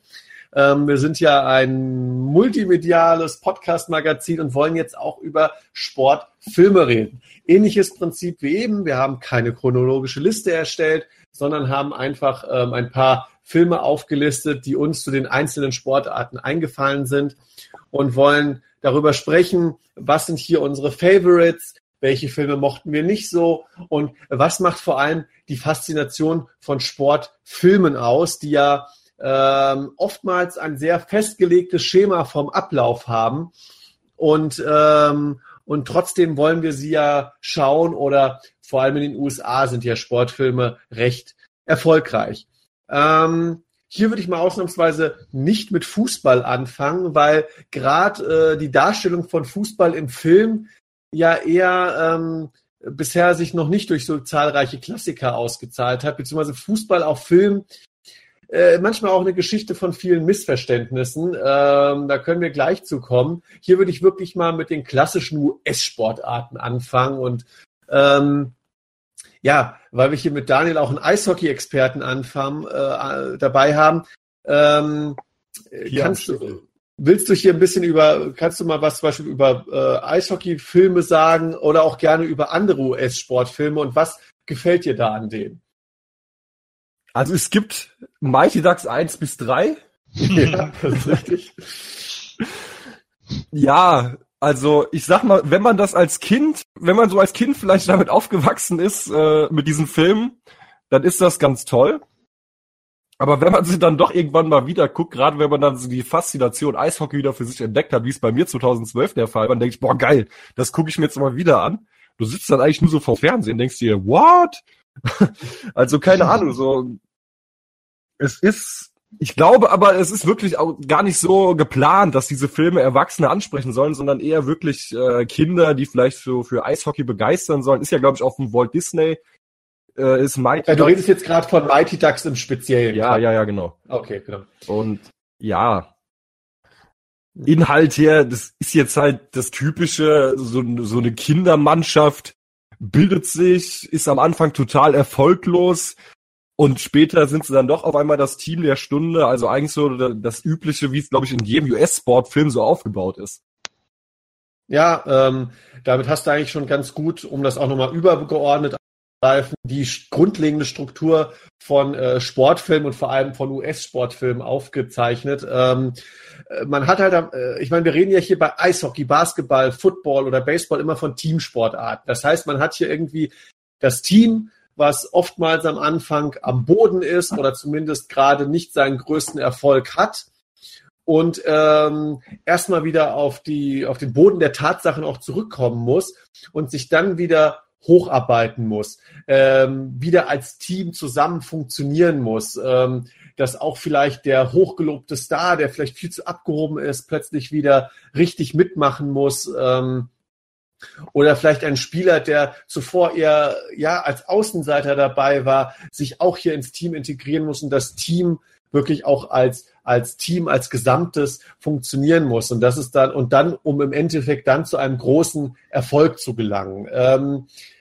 äh, für mich macht da vor allem die Faszination aus, ähm, dass das oftmals auch, ja, ich sag mal, so ein bisschen pathetisch äh, auch eine Metapher oder eine Metapher fürs Leben sein kann, wie man sich da auch aus schwierigen Situationen herausziehen kann. Ähm, ähm, weil man vielleicht irgendwie gerade im Job klappt nicht so oder im Privaten oder vielleicht auch in seiner eigenen privat ausgeführten Sportart ähm, oder in der Freizeit ausgeführten Sportart, wie man dann versucht, auch ähm, ja, Niederlagen wegzustecken und dass man dadurch vielleicht auch äh, äh, lernen kann, besser damit umzugehen. Ähm, da habe ich ein paar Favoriten äh, ernsthafterer Natur. Also beim Basketball fand ich zum Beispiel den Film Spiel auf Sieg sehr, sehr gut, falls ihn jemand gesehen hat. Ähm, hier kommt sogar noch das Thema Rassismus mit dazu, weil es geht um eine ähm, schwarze Basketballmannschaft, ich glaube in den 70ern an einem College, äh, die von einem neuen Trainer übernommen wird und er muss auch erstmal damit lernen, äh, ein weißer Trainer, und er muss auch erstmal lernen, quasi auch mit diesen Rassismusvorurteilen, dass man die überkommen kann, auch durch die, äh, durch den Sport an sich, durch Basketball. Ähm, Im Bereich Football fand ich den Film When the Game Stands Tall sehr gut. Ähm, wo hier ging es mehr darum zu sagen, wir haben ähm, eine Mannschaft, die gerade einen großen Erfolg hatte und sich jetzt neu formieren muss und trotzdem weiterhin äh, nicht an ihrem Erfolg zerbrechen darf, sondern sich wieder neue Stärke ähm, aufbauen muss. Oder auch ähm, Draft Day, also ein Film, der mehr hinter die Kulissen blickt und zeigt, ähm, ja, äh, wie Kevin Costner als Manager einer Mannschaft, der versucht zum Draft Day, also zu dem Tag, wo die meisten Spieler gesigned werden, ähm, wie er versuchte, auch ein erfolgreiches Team aufzubauen, nachdem seine, äh, ich glaube, die Cleveland Browns waren dann eigentlich bisher eher erfolglose Saisons gespielt hatten. Das ist bis heute noch so. Oder so. ähm, ähm, natürlich gibt's da neben den dramatischen Filmen, wie ich sie gerade eben beschrieben habe, ähm, gibt's natürlich auch immer wieder Komödien, die aber auch nach dem gleichen äh, Prinzip funktionieren. Ähm, ein wunderbares Beispiel finde ich da Indianer von Cleveland. Also ein Team voll von Mavericks, die eigentlich alle nichts, äh, die nicht als Team funktionieren, müssen jetzt zusammen funktionieren, sonst wird deren Verein äh, ich glaube, verkauft oder ausgelöst. Und ähm, ja, zum Schluss reißen sie sich zusammen und äh, profitieren als Team sogar von ihren, ja, ich sag mal, Rebelleneigenschaften. Ähm, Markus, du ja auch als Filmfan, wie geht's dir bei solchen Sportfilmen? Hast du da auch Favoriten oder was schaust du da gerne, wenn überhaupt? Ähm, meistens ist es nicht so, dass ich dann gezielt Sportfilme gucke, sondern beziehungsweise wenn äh, manchmal ist es einfach dann aus Zufall gewesen oder dass irgendein Sportfilm dann in den Medien waren, war. Ähm, aber mich interessiert es vor allem, wenn die Sportfilme dann nicht nur die Sportfilm-Klischees aufarbeiten, sondern dann vielleicht äh, einfach auch noch ein anderes wichtiges Thema mit reinnehmen oder ähm, ich bin besonders beeindruckt, äh, wenn die Filme schaffen, mich von einer Sportart mit einer Sportart zu begeistern und, und zu unterhalten, die mich vorher in keinster Weise interessiert hat. Ähm, da würden mir einfallen zum Beispiel der Film Invictus von ähm, Clint Eastwood. Ähm, ja. Genau, hier geht's um äh, die äh, südafrikanische Rugby-Nationalmannschaft. Ähm, und im Endeffekt haben wir hier dann auch äh, diese ähm, typischen Sportfilm-Elemente, äh, dass quasi im, am Ende die Mannschaft dann den Weltpokal gewinnt. Äh, allerdings ist das gar nicht so das zentrale Fil Thema des Films, sondern eher das, ähm, dass äh, Nelson Mandela, gespielt von Morgan Freeman, ähm, quasi das Land vereinen will und nach der Apartheid, äh, indem er äh, die Rugby-Mannschaft selbst unterstützt, die eigentlich äh, fast nur aus Weißen besteht und auch fast nur weißes Publikum und weiße Fans hat und äh, indem er die Mannschaft supportet, äh, versucht er äh, Weiß und Schwarz zu einen und äh, das ist äh, so das perfekte Beispiel für einen äh, Sportfilm, der mich dann auch sehr reizt, weil er dann auch noch ein ganz anderes Thema und ein ganz wichtiges Thema erzählt. Ähm, und ein anderer Film, den äh, ich noch erwähnen möchte, ist äh, Die Legende von Beggar Vance. Also äh, Golf. Genau, ein Golffilm, ähm, wo ich vorher gedacht habe, äh, okay, also Golf ist für mich so ziemlich die uninteressanteste Sportart, die ich, also ich würde mir nie Golf im Fernsehen angucken. Ähm, Public Viewing. ja, genau. Äh, und äh, der Film hat das Thema Golf aber sehr unterhaltsam rübergebracht und auch dann noch so ein bisschen nicht ganz so ähm, ja nicht ganz so eine wichtige Thematik wie äh, Invictus, aber zumindest wird hier auch, äh, also der Film spielt in den 30er Jahren, glaube ich, in den USA und äh, thematisiert dann auch schon noch das Thema Krieg. Also äh, wir haben eine eine der zentralen Figuren ist ein äh, Kriegsveteran und ähm, und ja, und äh, greift da mehrere Elemente auf und äh, bringt das Thema einfach unterhaltsam rüber und äh, ja, das, das finde ich sehr attraktiv an Sportfilmen. Ähm, ja, jetzt hast du das Thema natürlich noch in eine andere Richtung gelenkt. Da würde ich aber auch gerne noch was ergänzen sagen. Ähm, ja, es stimmt. Ähm, ähm, jetzt waren wir ja eher bei diesem Gedanken, ähm, wie kann man Sport ähm, als, ja, ich sag mal, Symbolkraft benutzen, um eben, sag ich mal, auch über Niederlagen hinwegzukommen, auch im eigenen Leben und so weiter. Und natürlich können das viele Sportfilme noch weiter treiben, dieses Spiel, meinetwegen wie bei Invictus oder die Legende von Berger Vance, indem man wirklich sagt, ähm, der Sport hat hier nicht nur Symbolkraft, sondern eigentlich eine wirklich eine metaphorische Kraft, ja. Und ähm, quasi der Kampf, der, der einem ja manchmal auch im Leben bevorsteht, weil man irgendwie sich mit Problemen auseinandersetzen muss. Ähm, der, der, der kann quasi durch den Sport äh, metaphorisch abgebildet werden. Und das hatte ich beispielsweise auch, was ich sehr perfekt umgesetzt fand, war bei dem Film Warrior ähm, mit Tom Hardy unter anderem. Und ähm, der spielt hier ähm, einen von zwei Brüdern, die beide ähm, an einem UFC-Turnier teilnehmen und ähm, um das große Preisgeld kämpfen. Ähm, nur dass er und sein Bruder mittlerweile komplett ähm, sich auseinandergelebt haben. Der eine ist Lehrer, Tom Hardy ist Ex-Soldat, dann haben sie noch ihren Vater, der nie richtig für sie da war. und dass vor dieser Kulisse dieses Kampfes auch der Brüder gegeneinander eigentlich der Sport nur metaphorisch dafür da ist, ähm, diesen Familienkonflikt auszutragen und ja, dieses UFC-Setting dazu dient, quasi diese ganzen aufgestauten Konflikte dann wirklich ja in einem handfesten, in einer handfesten Auseinandersetzung im großen Finale dann gipfeln zu lassen. Und äh, hier hat man da, sage ich mal, auch die perfekte Symbiose aus Familiendrama und Sportfilm, äh, das wirklich eine ganz, ganz krasse emotionale Schlagkraft entwickelt und äh, wirklich auch zu Tränen rühren kann.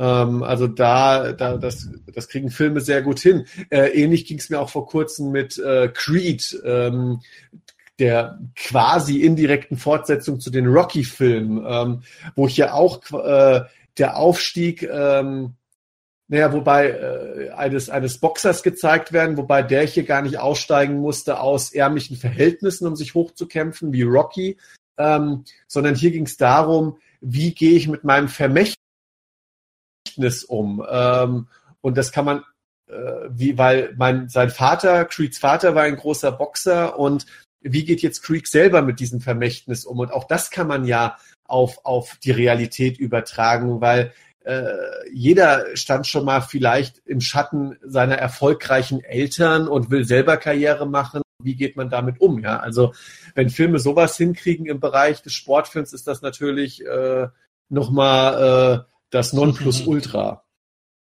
Ich glaube, das war generell auch so ein Problem, wenn man mal so sieht, jetzt aus in der heutigen Zeit. Jetzt nehmen wir mal so zum Beispiel so einen Cristiano Ronaldo, dem sein Sohn. Ich bin mal gespannt, was da irgendwann so von den Vereinen für Summen geboten werden, nur damit sein Sohn, den er auch im Fußball schon sehr, sehr fördert, dann für mhm. diese, diese Mannschaft spielt. Also das wird auf jeden Fall eine sehr interessante Sache. Mhm. Ähm, aber um nochmal, sage ich mal, auf den, den Kern der Faszination zurückzukommen, die Sportfilme ausmachen, ist, und ich weiß nicht, wie es euch da geht, aber wenn Sportfilme richtig gut sind, dann können sie auch noch so einfach oder nach noch bekannten Strukturen gestrickt sein ist, ähm, wie sie einen wirklich ähm, mitnehmen können und einen so richtig pumped machen können. Ja, wenn der Trainer vor dem Spiel nochmal die große Rede hält und die Spieler anfeuert und dann kommt es eben zu den entscheidenden Spielzügen, ähm, erwische ich mich immer wieder dabei und selbst wenn ich eigentlich den Ausgang schon erahnen kann oder vielleicht sogar kenne, weil ich den Spiel schon, äh, den Film schon mehrmals gesehen habe, hm. äh, macht mich das wirklich äh, kribbelig und emotional absolut investiert. Also wenn beispielsweise Charlie Sheen bei die Indianer von Cleveland mit Wild Think äh, dann auf den Platz kommt und äh, quasi dann als der Retter des Spiels auftritt, das sind schon Momente, die erzeugen Gänsehaut. Und da hat natürlich der Sport auch, äh, der Sportfilm dann auch so eine, so eine ganz einfache Ebene, die aber unglaubliche Faszination und Investment auf, auslöst, äh, weil eben alles auf so einen ganz klaren Höhepunkt zugeschnitten ist, wo es eben nur noch um den Sieg geht. Da gibt's tatsächlich auch noch ein gutes Be Ja, willst du zuerst? Nee, Oder? kannst ruhig zuerst. Ich wollte gerade noch den Film Daddy ohne Plan hier äh, in den Raum. ja. The Rock zum Beispiel, wo das ja auch so ist. Er erfährt ja, glaube ich, im Film irgendwann, dass er eine Tochter hat, ist ja immer vorher der Star Quarterback und dann muss er damit lernen, halt äh, Vater zu werden und so. Und dann will seine Tochter, glaube ich, nichts mehr von ihm wissen. Dann ist er im Spiel dann verletzt, wo es um die Meisterschaft geht ist dann so gebrochen und glaube ich, erst als seine Tochter dann wiederkommt, wo es total hier für das Team schlecht läuft, beschließt The Rock, dass er doch nochmal auf den Platz geht. Das ist dann auch so dieser Höhepunkt, was du eben meintest, und holt natürlich seinem Team dann die Meisterschaft. Ja, also das sind dann, wie gesagt, die Momente, für die liebt man ja auch Sportfilme. Es ist pathetisch erzogen. Ähm, mein Gott, äh, Sportler können dahingehend ja auch die real fassbaren Helden sein, die dann vielleicht Marvel-Superhelden oder so nicht sind, logischerweise, weil sie nicht in der Realität existieren. Das ist ja, ähm, quasi, das ist ja, ja, quasi auch das, was man äh, wenn, wenn man Sportfan ist, was man sich dann auch im äh, echten Leben im Sport wünscht, dass ja, wenn ja. die Mannschaft mal nicht so gut spielt, dass sie dann doch noch die Überraschung schafft und doch gegen den überlegenen Gegner Bayern München dann gewinnt. Zum Beispiel das jetzt beim DFB-Pokal. Äh, ähm, München war der haushohe Favorit und dass dann Frankfurt die äh, Sensation schafft und äh, die übermächtigen Bayern äh, besiegt, ähm, das ist dann, solche Momente wünscht man sich auch wirklich im Sport und im Film äh, werden die dann halt äh, gebündelt quasi solche sensationellen ähm, äh, Wendungen dann äh, gezeigt und äh, dass man wirklich dann mitfiebern kann und die Gegner werden dann ja auch gerne mal dann auch als herablassend und überheblich dargestellt, so dass man sich dann noch mehr für die äh, Protagonisten freuen kann. Hm. Ähm, bevor wir das Feld des US-Sportfilms komplett verlassen, habe ich noch zwei Tipps, die ich gerne auch ähm, den Zuhörern an die Hand geben möchte. Das ist einerseits die Dokumentation, wir haben heute schon über ihn geredet, Nowitzki, der große Wurf, ähm, ähm, wo man wirklich die Person des Dirk Nowitzkis näher gebracht kriegt auf eine höchst äh, interessante und auch sympathische Art und Weise, ohne dass es jetzt irgendwie anbiedert an die Person ist, sondern Dirk Nowitzki ist einfach ein sympathischer Typ, dem man äh, den Erfolg auch gönnt, weil er eben auch ernsthaft dafür gearbeitet hat. Als auch, auch noch ein Basketballfilm äh, Blue Chips ähm, von 93, glaube ich, mit Nick Nolte in einer Hauptrolle, wo er ein College-Basketball-Team trainiert und das quasi zum Erfolg führt und ähm, den Jungs dabei auch klar macht, hey, ihr seid zwar auf dem Weg, in die NBA zu kommen und so weiter, aber vergesst auch nicht, äh, was es ausmacht, quasi auch auf dem Boden zu bleiben. Ähm, ein Film, der leider heutzutage nicht ganz so einfach zu bekommen ist, auch auf DVD, aber falls ihr den mal in die Hände kriegt, Blue Chips, auf jeden Fall ähm, empfehlenswert. Dann würde ich sagen, kommen wir mal kurz im Vergleich zu unserer in Deutschland so beliebten Ballsportart, nämlich dem Fußball und Filmen, die sich um Fußball drehen. Ähm, meiner Meinung nach ähm, ist der Fußball inszenatorisch oder visuell nicht immer so ganz glücklich abgebildet, beziehungsweise finde ich, entwickelt Fußball im Film selten eine mh, hm, Anziehungskraft, wie er in einer Live-Übertragung im Fernsehen ähm, seine Anziehungskraft entwickelt. So ganz habe ich noch ehrlich gesagt keine These entwickelt, woran es liegt. Ähm, wahrscheinlich schlichtweg daran, weil Fußball natürlich in den USA nicht die allergrößte Strahlkraft besitzt und dementsprechend bisher auch wenig US-Filme, die ja oftmals mit großen Produktionsmitteln an den Start gehen, sich eben ähm, auch inszenatorisch mit dieser Sportart beschäftigt hat. Ähm, ich weiß nicht, wie seht ihr das? Äh, oder, würde, oder sagt ihr, nein, es gibt auf jeden Fall äh, die paar Fußballfilme, die absolut brillant sind. Es gibt ja eigentlich überhaupt keine, meiner Meinung nach. Also, was gibt's großartig? Man hat das Wunder von Bern. Der sogar, das muss ich Sönke Wortmann, dem Regisseur, ja lassen, sich relativ äh, viel Mühe gibt, diesen den Fußball ähm, sehr ähm, filmisch aufzubereiten, auch mit Zeitlupen und ja. ähm, das Einzige, woran der Film ein bisschen krankt, ist, dass die, äh, die Computereffekte im Hintergrund manchmal nicht so ganz taufrisch sind, aber trotzdem wird sich dieser, gibt sich dieser Film ja durchaus Mühe bei der Darstellung des Spiels. Ja, aber da ist ja eigentlich auch wirklich äh, das so so wirklich mit einer Handlung das ist. Ansonsten hast du ja eigentlich nur noch so eine Dokumentation Deutschland ein Sommermärchen. Mhm. Der lebt einfach von seinen Emotionen von der WM 2006, aber es ist ja jetzt nicht so, dass man hey Mensch, guck dir diesen Film fünfmal an oder so, weiß ich nicht, das ist schwierig. Und ansonsten Kick It Like Beckham, das ist ja auch nicht so der Klassiker. Ja, wobei, ähm, also ich muss sagen, witzigerweise hast du jetzt genau die zwei Filme angesprochen, eigentlich als ordentlich empfinde. Also Deutschland ein Sommermärchen finde ich, ja, es stimmt. Der Film ähm, veraltet natürlich ab einem gewissen Punkt, weil ich glaube, es ist, ist mittlerweile zwölf Jahre her. Genau, es ist zwölf Jahre her.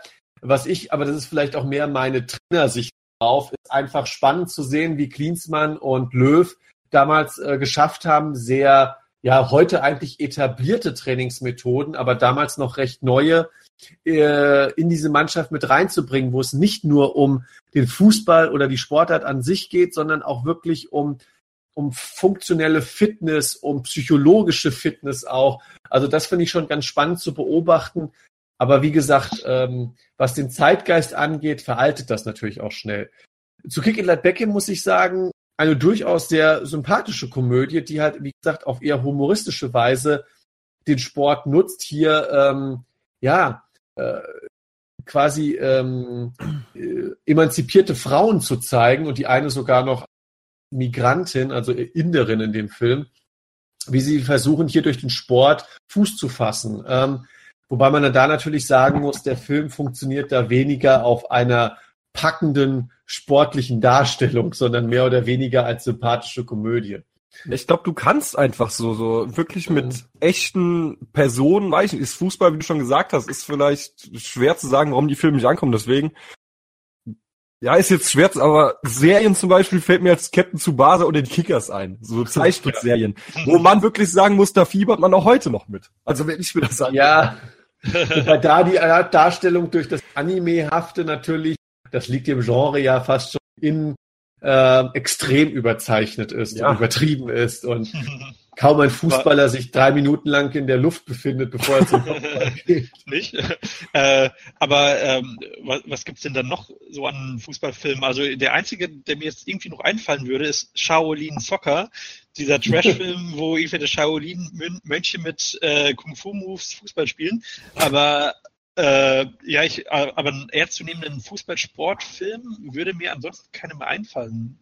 Jein, ich habe noch einen. Ähm, der Film nennt sich auf Deutsch äh, Flucht und Sieg aus, dem, aus den Anfängen der 80er. Ein Film mit, äh, und jetzt aufgepasst bei der Besetzung, Michael Caine, Sylvester Stallone und unter anderem noch Tele. Echt? Ähm, ja. Hier reden wir von einem Film. Es ist eigentlich und das klingt jetzt wirklich absurd, ein zweites Weltkriegsdrama, in dem ähm, US- und ähm, britische Soldaten in einem deutschen Gefangenencamp sind und äh, dort zur Freizeitbeschäftigung gerne auch mal natürlich Fußball spielen. Und ähm, es soll dann ein großes Spiel äh, gegen die Deutschen äh, stattfinden, gegen die Wärter und so weiter. Und dieses große Spiel wollen sie dazu nutzen, um zu flüchten. Ähm, ja, Sylvester Stallone spielt hier äh, den Torwart der Mannschaft, ähm, der, aber, der aber auch Amerikaner ist und erstmal das Spiel überhaupt nicht ernst nehmen will und sich denkt, oh, Torwart, Ballfangen, das kann doch jeder. Und als er sich das erste Mal hinwerfen muss, merkt, wie hart diese Sportart dann doch sein kann. Ähm, ja, und ähm, Pelé spielt natürlich auch im Team mit. Also ähm, ein aber das klingt jetzt alles absurder, als der Film dann im Endeffekt ist. Also der Film ist wirklich ein gut gemachtes Kriegsdrama ähm, oder mehr oder weniger fast schon Kriegsabenteuerfilm, besser gesagt, weil ähm, hier geht's jetzt nicht um ausgemergelte KZ-Insassen, sondern hier geht's um, ähm, hier geht's einfach um, ja, äh, US-Soldaten bzw. britische Soldaten, die halt wie in einem Abenteuerfilm vor dem großen Feind wegzukommen und das Fußballspiel hier quasi als Alibi benutzen. Aber PD ähm, spielt sich nicht selbst, oder? Äh, ich glaube nicht, nein. aber auf jeden Fall ein Film, äh, also ein gut gemachter Film, aber wie gesagt, funktioniert äh, äh jetzt vielleicht nicht ganz als klassischer Sportfilm. Markus, äh, du ja auch als Filmexperte, ähm, hast du eine These, warum Fußball vielleicht nicht so inszenatorisch hochwertig dargestellt wird, oftmals wie es bei Basketball oder Baseball oder Football der Fall ist? Oh, das ist eine gute Frage. Also, hm, wir haben ja jetzt festgestellt, dass quasi erstmal gibt es nicht wirklich viele Fußballfilme und wenn, sind diese größtenteils aus Deutschland oder Kick It Like Beckham ja wahrscheinlich ein britischer Film. Ähm, dass es wirklich vielleicht an der ähm, US-amerikanischen Inszenierung von Sportfilmen liegt, dass äh, die dann oft besser ankommen und sich vielleicht insgesamt etwas noch pathetischer äh, um das Thema kümmern und ähm, das Ganze noch ein bisschen äh, übertriebener darstellen, ähm, um diesen Effekt, äh, diesen dramaturgischen Effekt noch zu vergrößern, dass man mit der Mannschaft mitfiebert und ähm, vielleicht äh, ist das dann halt bei den europäischen Filmen dann eher etwas zurückhaltender und dass man versucht, ein bisschen äh, realitätsnaher zu sein und äh, sich dramaturgisch nicht ganz so weit aus dem Fenster lehnt. Also was mir noch zu dem Thema einfällt, wäre, dass wir haben ja ganz am Anfang des Podcasts von ähm, der Dramaturgie der einzelnen Sportarten gesprochen und auch zu den Unterschieden, wie beispielsweise Basketball anders funktioniert als Fußball. Und ähm, ich glaube, es ist auch schlichtweg so, ähm, ein Fußballspiel kann ja manchmal auch schnell nach 50 Minuten oder so entschieden sein. Das ist es ja bei gleichwertigen Mannschaften, wie gesagt, selten beim Football oder beim, beim Basketball, ja. Und dass natürlich diese Dramaturgie sehr ähnlich ist mit filmischer Dramaturgie. Man hat den Aufbau äh, des Films äh, beziehungsweise des, des, des ersten Viertels und dann steigert sich die Spannung allmählich bis zum vierten Viertel, Viertel beispielsweise im Basketball. Und dann kommt es eben, genau wie in einem Film, am Ende, im Finale, im Klimax, zu den entscheidenden Situationen, die den Ausgang des Films oder eben dann beim Sport des Spiels beeinflussen. Und dann kann man natürlich den letzten entscheidenden Wurf beim Basketball, den letzten entscheidenden Spielzug beim Football natürlich auch entsprechend dramatisch und pathetisch inszenieren. Ähm, beim Fußball gibt es natürlich auch Spielzüge, ist mir schon klar. Nur ähm, selten ist es ja beim Fußball so, dass es um das letzte entscheidende Tor geht, sondern das Spiel sich ja oftmals äh, mehr in die Länge gezogen entwickelt und nicht erst in den letzten Minuten entschieden wird oder oftmals nicht. Stimmt, ja. Ähm, Markus, äh, nee, ich habe gerade eben auch schon ein paar Kampfsportfilme beziehungsweise auch Boxen angesprochen. Gibt es aus dem Bereich noch was, was euch einfällt, neben Warrior oder Rocky beziehungsweise Creed? Ja, also mir als Wrestling-Fan fällt natürlich The Wrestler ein. Ähm, mhm. Wo ich persönlich sagen muss, ich fand den Film eigentlich, wenn man sich wirklich mit Wrestling auseinandersetzt und auch mal sieht oder so verfolgt, Wrestler von, von damals, fand ich ihn eigentlich ganz gut, weil, ich sag mal so zu der Story, es ist einfach äh, ein Wrestler aus den, der in den 80ern erfolgreich war, tritt heutzutage nur noch in Indie-Shows auf, gegen andere Wrestler von früher weil er eben finanziell über die Runden kommen muss. Das Problem war eben damals, wenn jetzt ein Wrestler nicht so ein Hulk Hogan war oder sowas, sondern eher so eine, so eine mittelmäßige Nummer. Die haben damals noch nicht so, Kohle, so viel Kohle verdient, wie es heutzutage der Fall ist. Und äh, ja, dann ist auch so zu erkennen, dass der Körper von denen eben durch die Medikamente ziemlich äh, ja am Ende ist, weil sie durch den Medikamentenmissbrauch sehr gezeichnet sind. Das erkennt man auch bei sehr vielen Wrestlern. Dann nenne ich immer gerne das Beispiel Lex Luger, der euch wahrscheinlich nichts sagen wird. Aber gerne mal, wenn ihr Lust habt, äh, googelt mal nach Lex Luger früher oder heute. Das ist schon sehr heftig. Und auf jeden mhm. Fall ist dann noch so, dass bei so einer Indie-Show, also so einer Show, die halt nicht im Fernsehen kommt, sondern, keine Ahnung, gibt's auch, glaube ich, sogar in Deutschland, wo dann irgendwie was gebucht wird oder so. Da bricht er auf jeden Fall zusammen und bekommt einen Bypass und vom Arzt bekommt er dann eben mitgeteilt, dass der, dass er einen Herzinfarkt hatte wegen dem Steroidenmissbrauch. Und er muss eben sein Leben neu ordnen, nimmt dann auch so, das ist so diese typische Entwicklung so einer klassischen Geschichte, weil ja, es ist ein dramatischer Film. Er nimmt Kontakt zu seiner Tochter auf, mit der er vorher jahrelang keinen Kontakt hatte, nimmt einen neuen Job an, weil er eben das Leben alles neu orientieren muss.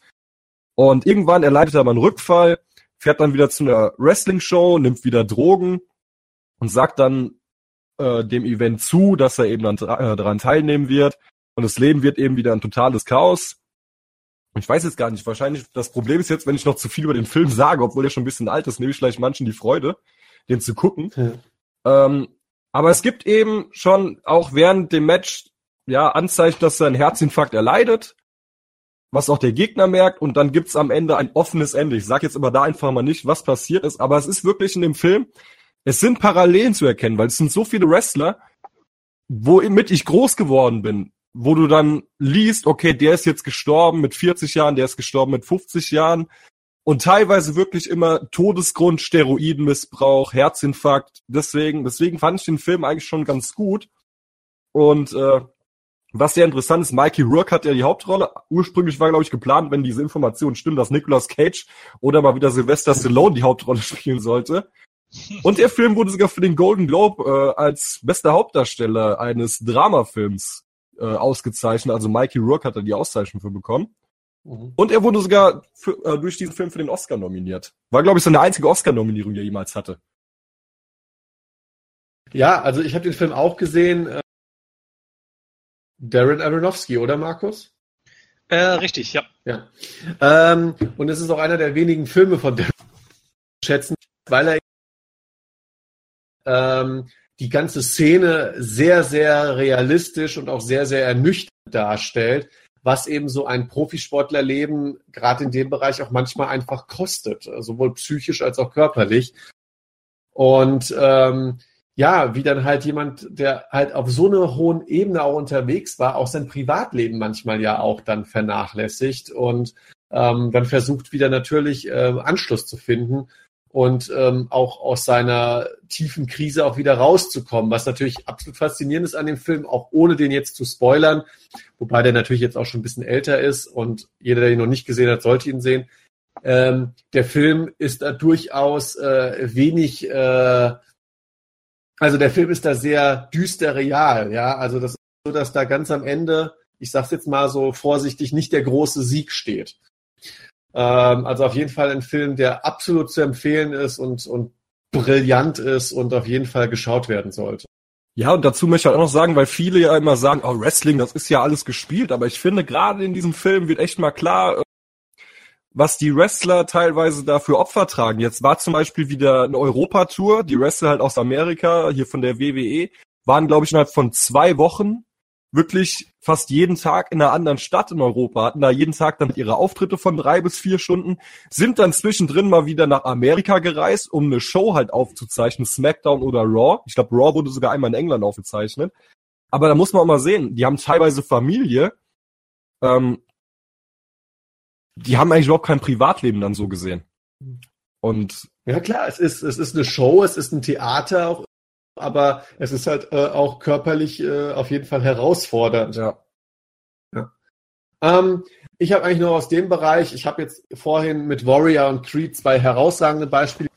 Ich habe auch so ein paar Filme in dem Bereich. Äh, der Boxfilm ist da ja auch eigentlich fast schon ein Subgenre für sich, die ich gar nicht so stark finde. Also zu mir, für mich gehört da auf jeden Fall The Fighter und äh, mit Mark Wahlberg und Christian Bale und Southpaw mit äh, Jake Gyllenhaal dazu. Filme, die auch sehr stark diese Rocky-Formel bedienen. Ähm, bei The Fighter ist es einmal, ähm, äh, nee, in beiden Filmen ist es im Endeffekt äh, der gefeierte Boxer, der wieder versucht, nach oben zu kommen.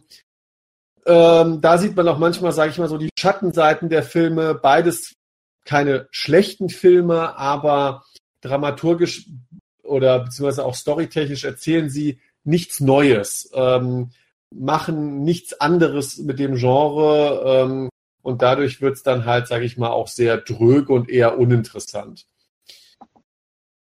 Ja, äh, ich, ich würde ja. dann vielleicht noch ähm, Karate Kid als Klassiker äh, in den Raum werfen. Vielleicht auch eher einer der wenigen Sportfilme, wo ein Kind äh, im Mittelpunkt steht. Ähm, und äh, um noch einen kurzen Schlenker zu machen, ähm, jetzt vor kurzem ist bei Amazon äh, die, das Karate Kid Sequel gestartet, oh. Cobra Kai, ähm, in Form einer Serie, äh, die ich habe sie selber noch nicht gesehen, aber sie soll sehr gut sein, ähm, wo die quasi die beiden Protagonisten also der Protagonist und der Antagonist aus Karate Kid äh, wieder auftreten und äh, zusammen einen Dojo gründen und ähm, äh, bei meinen Recherchen äh, war mir dann aufgefallen, dass es eigentlich unfassbar wenig Sportserien gibt. Äh, das scheint an dem Serienhype bisher irgendwie vollkommen vorbeigegangen zu sein. Ähm, aber vielleicht geht's ja jetzt los. Auf jeden Fall, die Serie soll ziemlich gut sein. Ja, habe ich auch gehört. Wie war das Cobra Kai? Cobra Kai, genau, so heißt es wohl das Dojo, auch aus äh, Karate Kid aus dem Original und äh, genau, und so wurde jetzt die Serie benannt. Ja. Ja gut, wenn das für mich hört das so ein bisschen wie so Alpha Kevin an. Also irgendwie so wie so ähm, ja, äh, es hört sich lustig an. Das ist, glaube ich, auch Wort äh, zu unserem letzten Abschnitt, wo wir jetzt einfach vielleicht nochmal so über ja, ganz äh, über Sportfilme reden, die sich teilweise eigentlich mal, ich nenne es jetzt mal im Film oder aus filmischer Sicht eher mit Randsportarten beschäftigen. Und da gibt's dann teilweise auch manchmal äh, die einen Ausfall. Ähm, ich nenne einfach mal ein paar und dann könnt ihr vielleicht auch dann gleich noch mit einsteigen. Einerseits ist es natürlich äh, abstrus, obwohl es ein sehr guter und lustiger Film ist. Dodgeball voll auf die Nüsse. Hier geht es nämlich um die allseits beliebte Sportart des Völkerballs in Deutschland, beziehungsweise Dodgeball in den USA. Äh, ein Film, der äh, sehr witzig mit dem Sportgenre umgeht, weil er sich einerseits deren, dessen Regeln bedient, andererseits aber auch immer wieder diese Regeln äh, ein unterläuft oder sich darüber lustig macht, wenn auch zum Schluss es wirklich um den entscheidenden äh, Völkerballwurf gibt, geht zwischen Vince Vaughn und Ben Stiller, die hier in konkurrierenden Teams gegeneinander spielen. Äh, ein, ein wirklich ganz, ganz tolle Komödie. Ähm, eine, eine ähnliche Kerbe wollte ein paar Jahre später Balls of Fury schlagen. Äh, hier geht's um Tischtennis.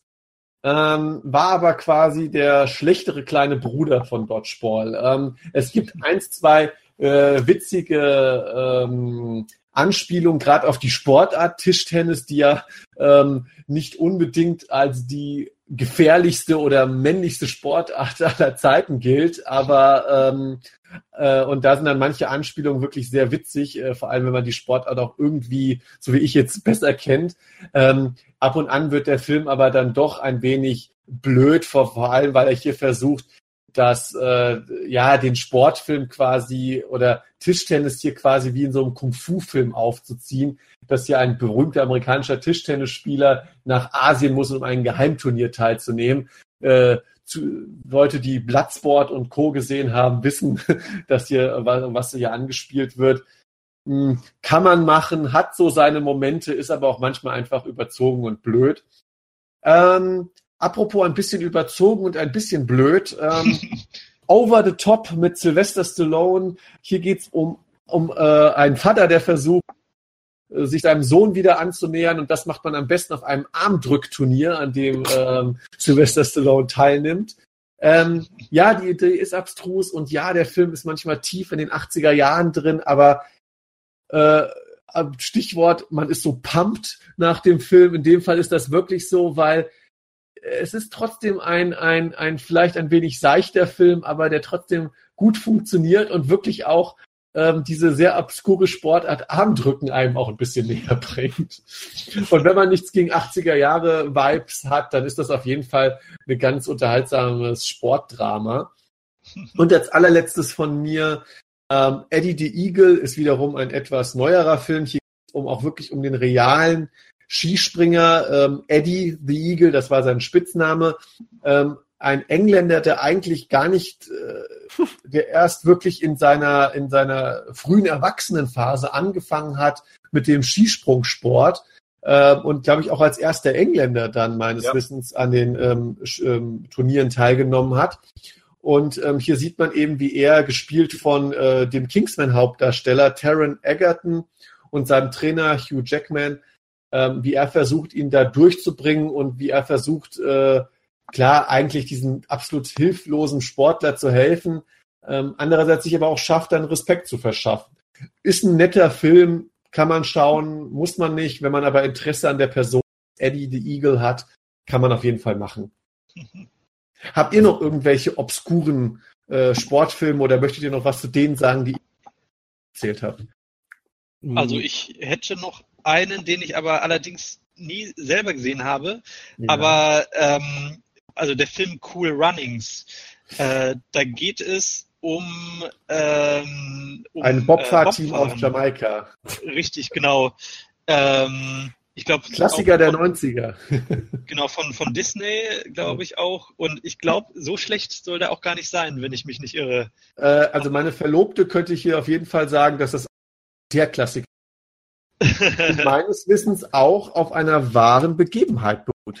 Ja. Äh, richtig, das glaube ich nämlich auch, ja. Genau, und ansonsten gab es ja jetzt in letzter Zeit den einen oder anderen Tennisfilm, aber auch leider selbst nicht gesehen, sowas wie Borg äh, McEnroe. Ähm, ja. Was ja auch eher ungewöhnlich ist, Tennisfilme. Aber ist das eher eine Dokumentation, aber schon so wie Wunder nee, von Bern mit Story? Nee, okay. Genau, hier mit äh, Dings. ähm, mit Daniel Brühl war das doch, oder? Der Nein, das ist Rush. Ja. Achso, das stimmt, das ist Rush. Okay. Ähm, Bob McEnroe ist unter anderem mit Shia LaBeouf aus ja, Transformers meinetwegen. ja, ähm, Daniel, hast du noch was? Ja, Rush ist zum Beispiel ein gutes Stichwort, denn das ist einer tatsächlich meiner absoluten Lieblingssportfilme. Mhm. Ähm, da geht's ja hier so eben um Niki Lauda, der von Daniel Brühl gespielt wird, wo ich echt riesen Respekt vor habe, weil ich denke mal, jeder, der mal so bei RTL oder so durchgesäppt hat, der wird wissen, wer Niki Lauda ist und einfach so diesen österreichischen Akzent, den er wirklich sich angeeignet hat, der sich mit Niki Lauda, glaube ich, öfters getroffen hat, um das zu üben. Das fand ich schon richtig, richtig gut. Ja, und erzählt halt auch so diese, diese Geschichte, wo Niki Lauda eben seinen Unfall hatte auf dem Nürburgring damals. Und es wird auch sehr, sehr extrem gezeigt, diese, diese Verletzungen, die er hatte. Und teilweise bin ich auch wirklich so gesessen, wo ich mir einen Film im Fernsehen angeguckt hatte und konnte gar nicht so richtig hingucken, weil ich bin sowieso etwas äh, zimperlich, was es angeht, so offene Wunden oder sowas. Aber fand ich schon sehr, sehr stark umgesetzt. Und ansonsten, äh, ja, auch noch ein Formel-1-Film. Ich bin ja Motorsportgeister, aber ist halt auch eher so eine Dokumentation, der Film Senna, wo eben auch so ein bisschen gezeigt wird, ähm, ja, wie damals Ayrton Senna tödlich verunglückt ist. Ja, Rush möchte ich mir auch ehrlich gesagt nochmal angucken. Ist ja auch mit Chris Hemsworth, ja. der ja wohl auch sich sehr gewandelt hat für diese Rolle und Howard ist ja auch immer als interessanten Film gut. Ähm, ist auf jeden Fall auch auf meiner To-Watch-Liste mal und du hast mir gerade noch ein bisschen mehr Lust darauf gemacht. Ja, also wie gesagt, was Daniel Brühl da geleistet hat, das ist schon echt äh, richtig heftig. Ja. ja, war ja auch quasi sein, seine Visitenkarte, um aufzunehmen. Dann würde ich sagen, äh, beenden wir doch den Podcast an dieser Stelle. Äh, mir hat es auf jeden Fall Spaß gemacht. Es war auf jeden Fall hier jetzt eine äh, sehr interessante Gruppe, auch von euch so zu hören, welche Filme oder welche Spiele ihr damals ähm, interessant fandet und auch heute noch gut findet. Ich könnte noch viel mehr erzählen, aber dann haben wir hier vier oder fünf Stunden. Ja, nächstes Mal. Ähm, können auch vielleicht irgendwann mal einen zweiten Teil machen. Oder du machst was in deinem Let's Play. Ähm, genau. Unsere Podcasts, die Press Play-Reihe von Evo2K TV, findet ihr neuerdings jetzt immer bei iTunes und bei Stitcher. Dort einfach nach dem Press Play Podcast suchen und uns abonnieren. Auch gerne Comments oder eine Bewertung dalassen. Ansonsten äh, bei Evo2K TV findet ihr auch immer auf YouTube die neuesten, auf YouTube die neuesten Clips, bei Facebook die neuesten Posts, bei Instagram die neuesten Fotos Bilder von meinem Hund. Ja, und bei Twitter die neuesten Beiträge von Daniel. Ähm, das heißt, besucht uns auch da. Und auch wenn wir die Folge jetzt bei YouTube äh, online stellen, ähm, wo sie ja immer exklusiv als erstes zu hören sein wird, lasst uns einen Kommentar, erzählt uns doch mal, was eure Lieblingssportspiele sind, was eure Lieblingssportfilme sind. Vielleicht habt ihr ja noch ein paar Tipps, an die wir jetzt gar nicht gedacht haben und die auch für uns interessant sein könnten. Wir sind gespannt auf eure Comments. Und ansonsten ähm, würden wir uns beim nächsten Mal hören. Ähm, noch gibt's kein neues Thema, noch keine neue Idee. Hoffen auch einfach jetzt, dass wir den Sommer über vielleicht noch ein bisschen einen schnelleren Rhythmus hinkriegen, als wir es zuletzt hatten. Ähm, seid gespannt. Wir freuen uns auf jeden Fall auf euer Feedback und, und haben Lust, neue Folgen aufzunehmen. Und bis dahin sagen wir erstmal Tschüss. Ciao. Tschüss. Und der hundertste Liker kriegt übrigens eine äh, Frühstückstasse mit Press Play Logo.